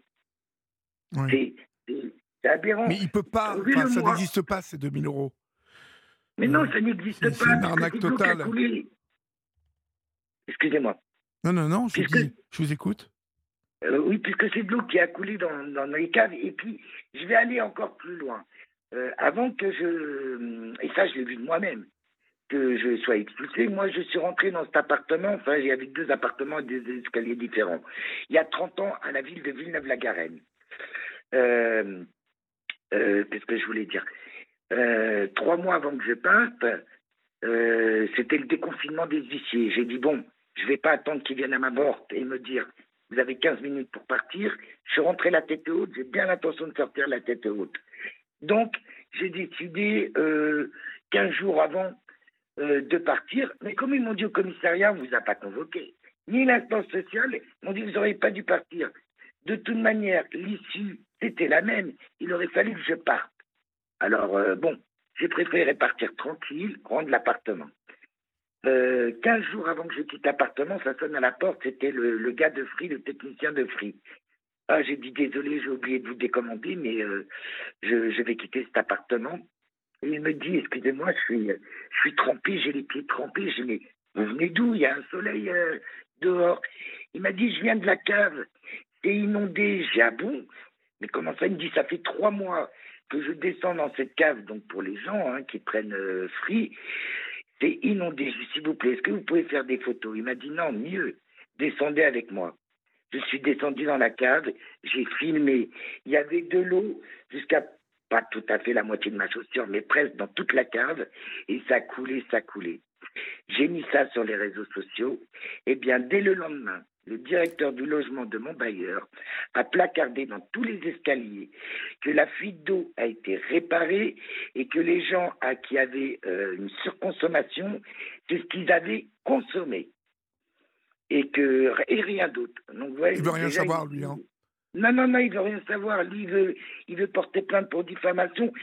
J'ai demandé à ce qu'il me reçoive. Je n'ai, j'ai pas eu, j'ai pas eu de nouvelles, j'ai rien eu. Je n'entends sur mon compte que des, choses négatives, comme quoi qu'elle n'est pas venue au rendez-vous pour qu'on l'aide. Bien sûr, je suis allé à un rendez-vous. On m'a dit, Madame, vous avez déjà eu un dossier FSL, euh, vous n'avez pas le droit à autre chose, on ne peut rien faire pour vous, il faut payer. Euh, bon, ben ok, il n'y a pas de souci, sauf que moi, je ne vais pas payer. Je veux bien payer la dette que j'ai créée, mais je ne veux pas payer 6 000 euros. Prouvez-moi que j'ai consommé 6 000 euros sur 3 ans. Alors, vous allez me dire, les, autres, les autres locataires, ben, ils ont peur. C'est tellement difficile d'avoir un logement maintenant que les gens ont peur, ils payent. Pas tous, il y en a qui se sont battus, euh, je sais, mais euh, ils n'ont pas, ils ont pas gain de cause. Et puis l'avocat, faut le prendre si, on, si les gens avaient s'étaient inscrits à l'amicale des locataires, c'était, euh, je crois, 15 ou 20 euros. On était une centaine, parce que prendre un avocat, ça démarre à 2000 euros. Mais les gens, ils sont individualistes, ils veulent se défendre tout seuls. Moi, j'ai dit, il faut qu'on se mette tous en groupe et on va gagner avec la présidente de l'amicale des locataires. Non, chacun a voulu faire à sa sauce tout seul. Au bout du compte, je suis toute seule. Depuis 2014-2015, on, on est en 2023. Il faut que ça cesse parce que moi, euh, moralement, physiquement. Vous ne devez plus en pouvoir, ma pauvre. Ben oui. On me balote comme ça. Euh, vous savez, pas à cause de cette histoire, mais c'est une, c'est une, c'est tout un ensemble de tout. Mais cette histoire m'a fait perdre mon appartement, mon mariage, parce que moi, mon mari ne comprenait pas que je m'investissais dans cette histoire. Euh, donc, j'ai fini par divorcer. Et j'ai perdu mes, mes, mes, souvenirs, mes enfants, mes enfants sont là-bas, moi je suis très éloigné d'eux. Donc quand ils doivent venir faire mes courses, m'emmener chez le médecin parce que c'est très difficile pour moi de me déplacer, il euh, bah, faut qu'ils viennent jusqu'ici. Je les appelle plus, je veux pas les déranger, je me fais livrer mes courses, ça me coûte plus cher. Bah tant pis. Mais euh, voilà, tout ça à cause euh, d'un bailleur qui a voulu protéger une responsable qui n'a pas fait son travail. Et, euh, et ben c'est moi qui en paye les pots cassés. Sauf que moi, j'ai pas ma langue dans ma poche. Moi, il n'y a plus rien qui me fait peur. Euh, je veux que justice soit rendue. Je veux qu'on reconnaisse qu'il y a une grosse, une grosse merde. Il est impossible, à moins de me prouver moi que je peux dépenser 2000 euros. Mais comment Prouvez-le moi? Mais pas avec du papier. Hein. Pas des bouts de papier avec des chiffres dessus. Hein. Et pourquoi la loi n'a pas été appliquée pour moi? Pourquoi la juge, à moins qu'elle soit juste compétente pour faire expulser les gens et ne pas appliquer la loi, le service des eaux aurait dû euh, me prévenir qu'il y avait une surconsommation d'eau. Dès, la première fois. Ça n'a pas été fait, ni par mon bailleur. Quand j'ai contacté mon bailleur, elle m'a dit euh, déjà vous avez vous payez cette consommation, et après, elle me dit, par contre, la deuxième risque d'être équivalente. Ah, voyons. Ils savent déjà les chiffres. C'est marrant. Oui, mais, mais, parce que, en fait, ils veulent tout vous remettre euh, sur le dos, en fait. Oui, mais c'est dégueulasse. Ah, bah, bien sûr que c'est dégoûtant. Bien sûr. C'est dégueulasse, c'est pot de terre contre pot de fer. Ils savent très bien. Parce que l'avocat de mon bailleur sait très bien que je suis à la NDPH et que j'ai une protection juridique. La protection juridique, vous avez un barème, par exemple, pour une expertise. Une expertise, ça peut monter jusqu'à 20 000 euros pour un compteur. Hein. Euh, la protection juridique ne dépasse pas 1500 euros. Tout ce qui dépasse au-delà de 1500 euros, c'est pour votre pomme. Donc, il sait très bien que je n'ai pas d'argent. Il sait très bien que je n'irai pas au-delà. C'est gagné pour eux. Parce que quand mon avocat m'a dit qu'il faudrait faire expertiser, j'ai dit non. Je ne vais pas payer plus cher de ma dette. Si on m'annonce une facture de 15 000 euros pour une expertise, alors que j'ai qu'une dette de 6 000 euros, vous rigolez ou quoi? Bien sûr. Donc il me dit, vous risquez d'être fortement condamné. Je fais condamner de quoi? De ma précarité C'est pot de terre contre pot de fer. C'est quoi ce monde-là où on vit? Hein T'as de l'argent, ben, t'as tout ce que tu veux. T'as pas d'argent, ben, tu la fermes et puis... Euh... Sauf que non, je la fermerai pas. Non, non. Depuis 2014, je me bats contre cette affaire jusqu'à l'année dernière où je vous ai appelé pour. Euh, ben, je sais, ça n'avance pas les choses, mais je veux alerter les gens, je veux faire connaître mon histoire, de dire que voilà, parce que moi je n'attends plus rien maintenant, mais je veux dire voilà, on s'acharne, on s'acharne, on continue, on joue au chat à la souris, on a un avocat euh, qui fait pas très bien son travail. Je trouve qu'il n'est pas très professionnel parce que quand il reçoit une convocation euh, pour venir à Versailles il y a dix jours, il aurait pu écrire au greffier du tribunal, dire bah, que non, euh, il ne venait pas parce que de toute manière la, la, la, contestation, elle, est, elle, était, elle était plus valable. Mais rien, rien du tout. la juge n'avait rien. Je vous dis, franchement, elle a été géniale, géniale, géniale avec moi. Euh, elle m'a dit pas m'inquiéter. C'est pas l'histoire de m'inquiéter. Même, je vous dis, même si je paye 17 euros, euh, je serai morte, que je continuerai encore à payer des intérêts. C'est une histoire sans fin. Oui, oui, c'est une histoire de fou. C'est une histoire de fou. Oui, c'est une histoire de fou. C'est-à-dire que, vous, vous, vous, vous, vous confrontez à une, une administration qui est en même temps euh, complice des bailleurs. Et puis, bah, c'est comme les experts en justice, en fait tout le monde se met d'accord sur le dos des, bah, des, locataires, hein, euh, et puis, euh, et puis ils, n'écoutent pas, ils ne veulent pas entendre, ils ne veulent pas, ils ne veulent pas vous écouter, en fait. Ils ne veulent pas. Voilà. Non, euh, le, maire donc de, de, la ville où j'habitais, bon, il a, il a demandé des explications à, à, mon bailleur. Il a dit mais vous savez, de toute manière, c'est une locataire, on a des problèmes avec elle de loyer. Euh, alors j'habite 30 ans Villeneuve-la-Garenne, j'étais une maman solo hein, euh, avec mes enfants. Euh, des problèmes de loyer, tout le monde en a eu, mais si je suis resté 30 ans dans l'appartement, ça veut dire que les loyers ont été payés. On est bien d'accord. Peut-être pas par moi, peut-être pas des associations, mais ça a toujours été réglé. Hein? Et puis, c'est trop facile hein, de, de, de, de, dire c'est en fait que du négatif, que des, du négatif sur moi. Moi, comme je vous dis, cette dette, et je le redis, je n'avais pas de dette de loyer.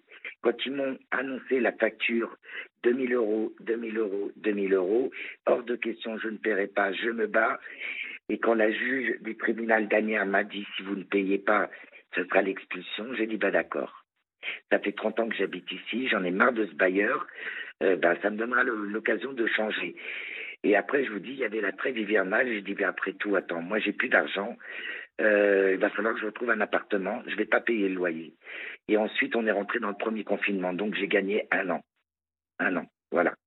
Et puis après, bah, j'ai fait mon C'est une maigre consolation quand même, hein un an. Tout à fait, tout à fait, parce que moi, c'est ce que je disais à la juge de Versailles. Hein. Moi, les 6 000 euros, je ne les paierai pas. La dette de loyer, s'ils veulent, je la paye.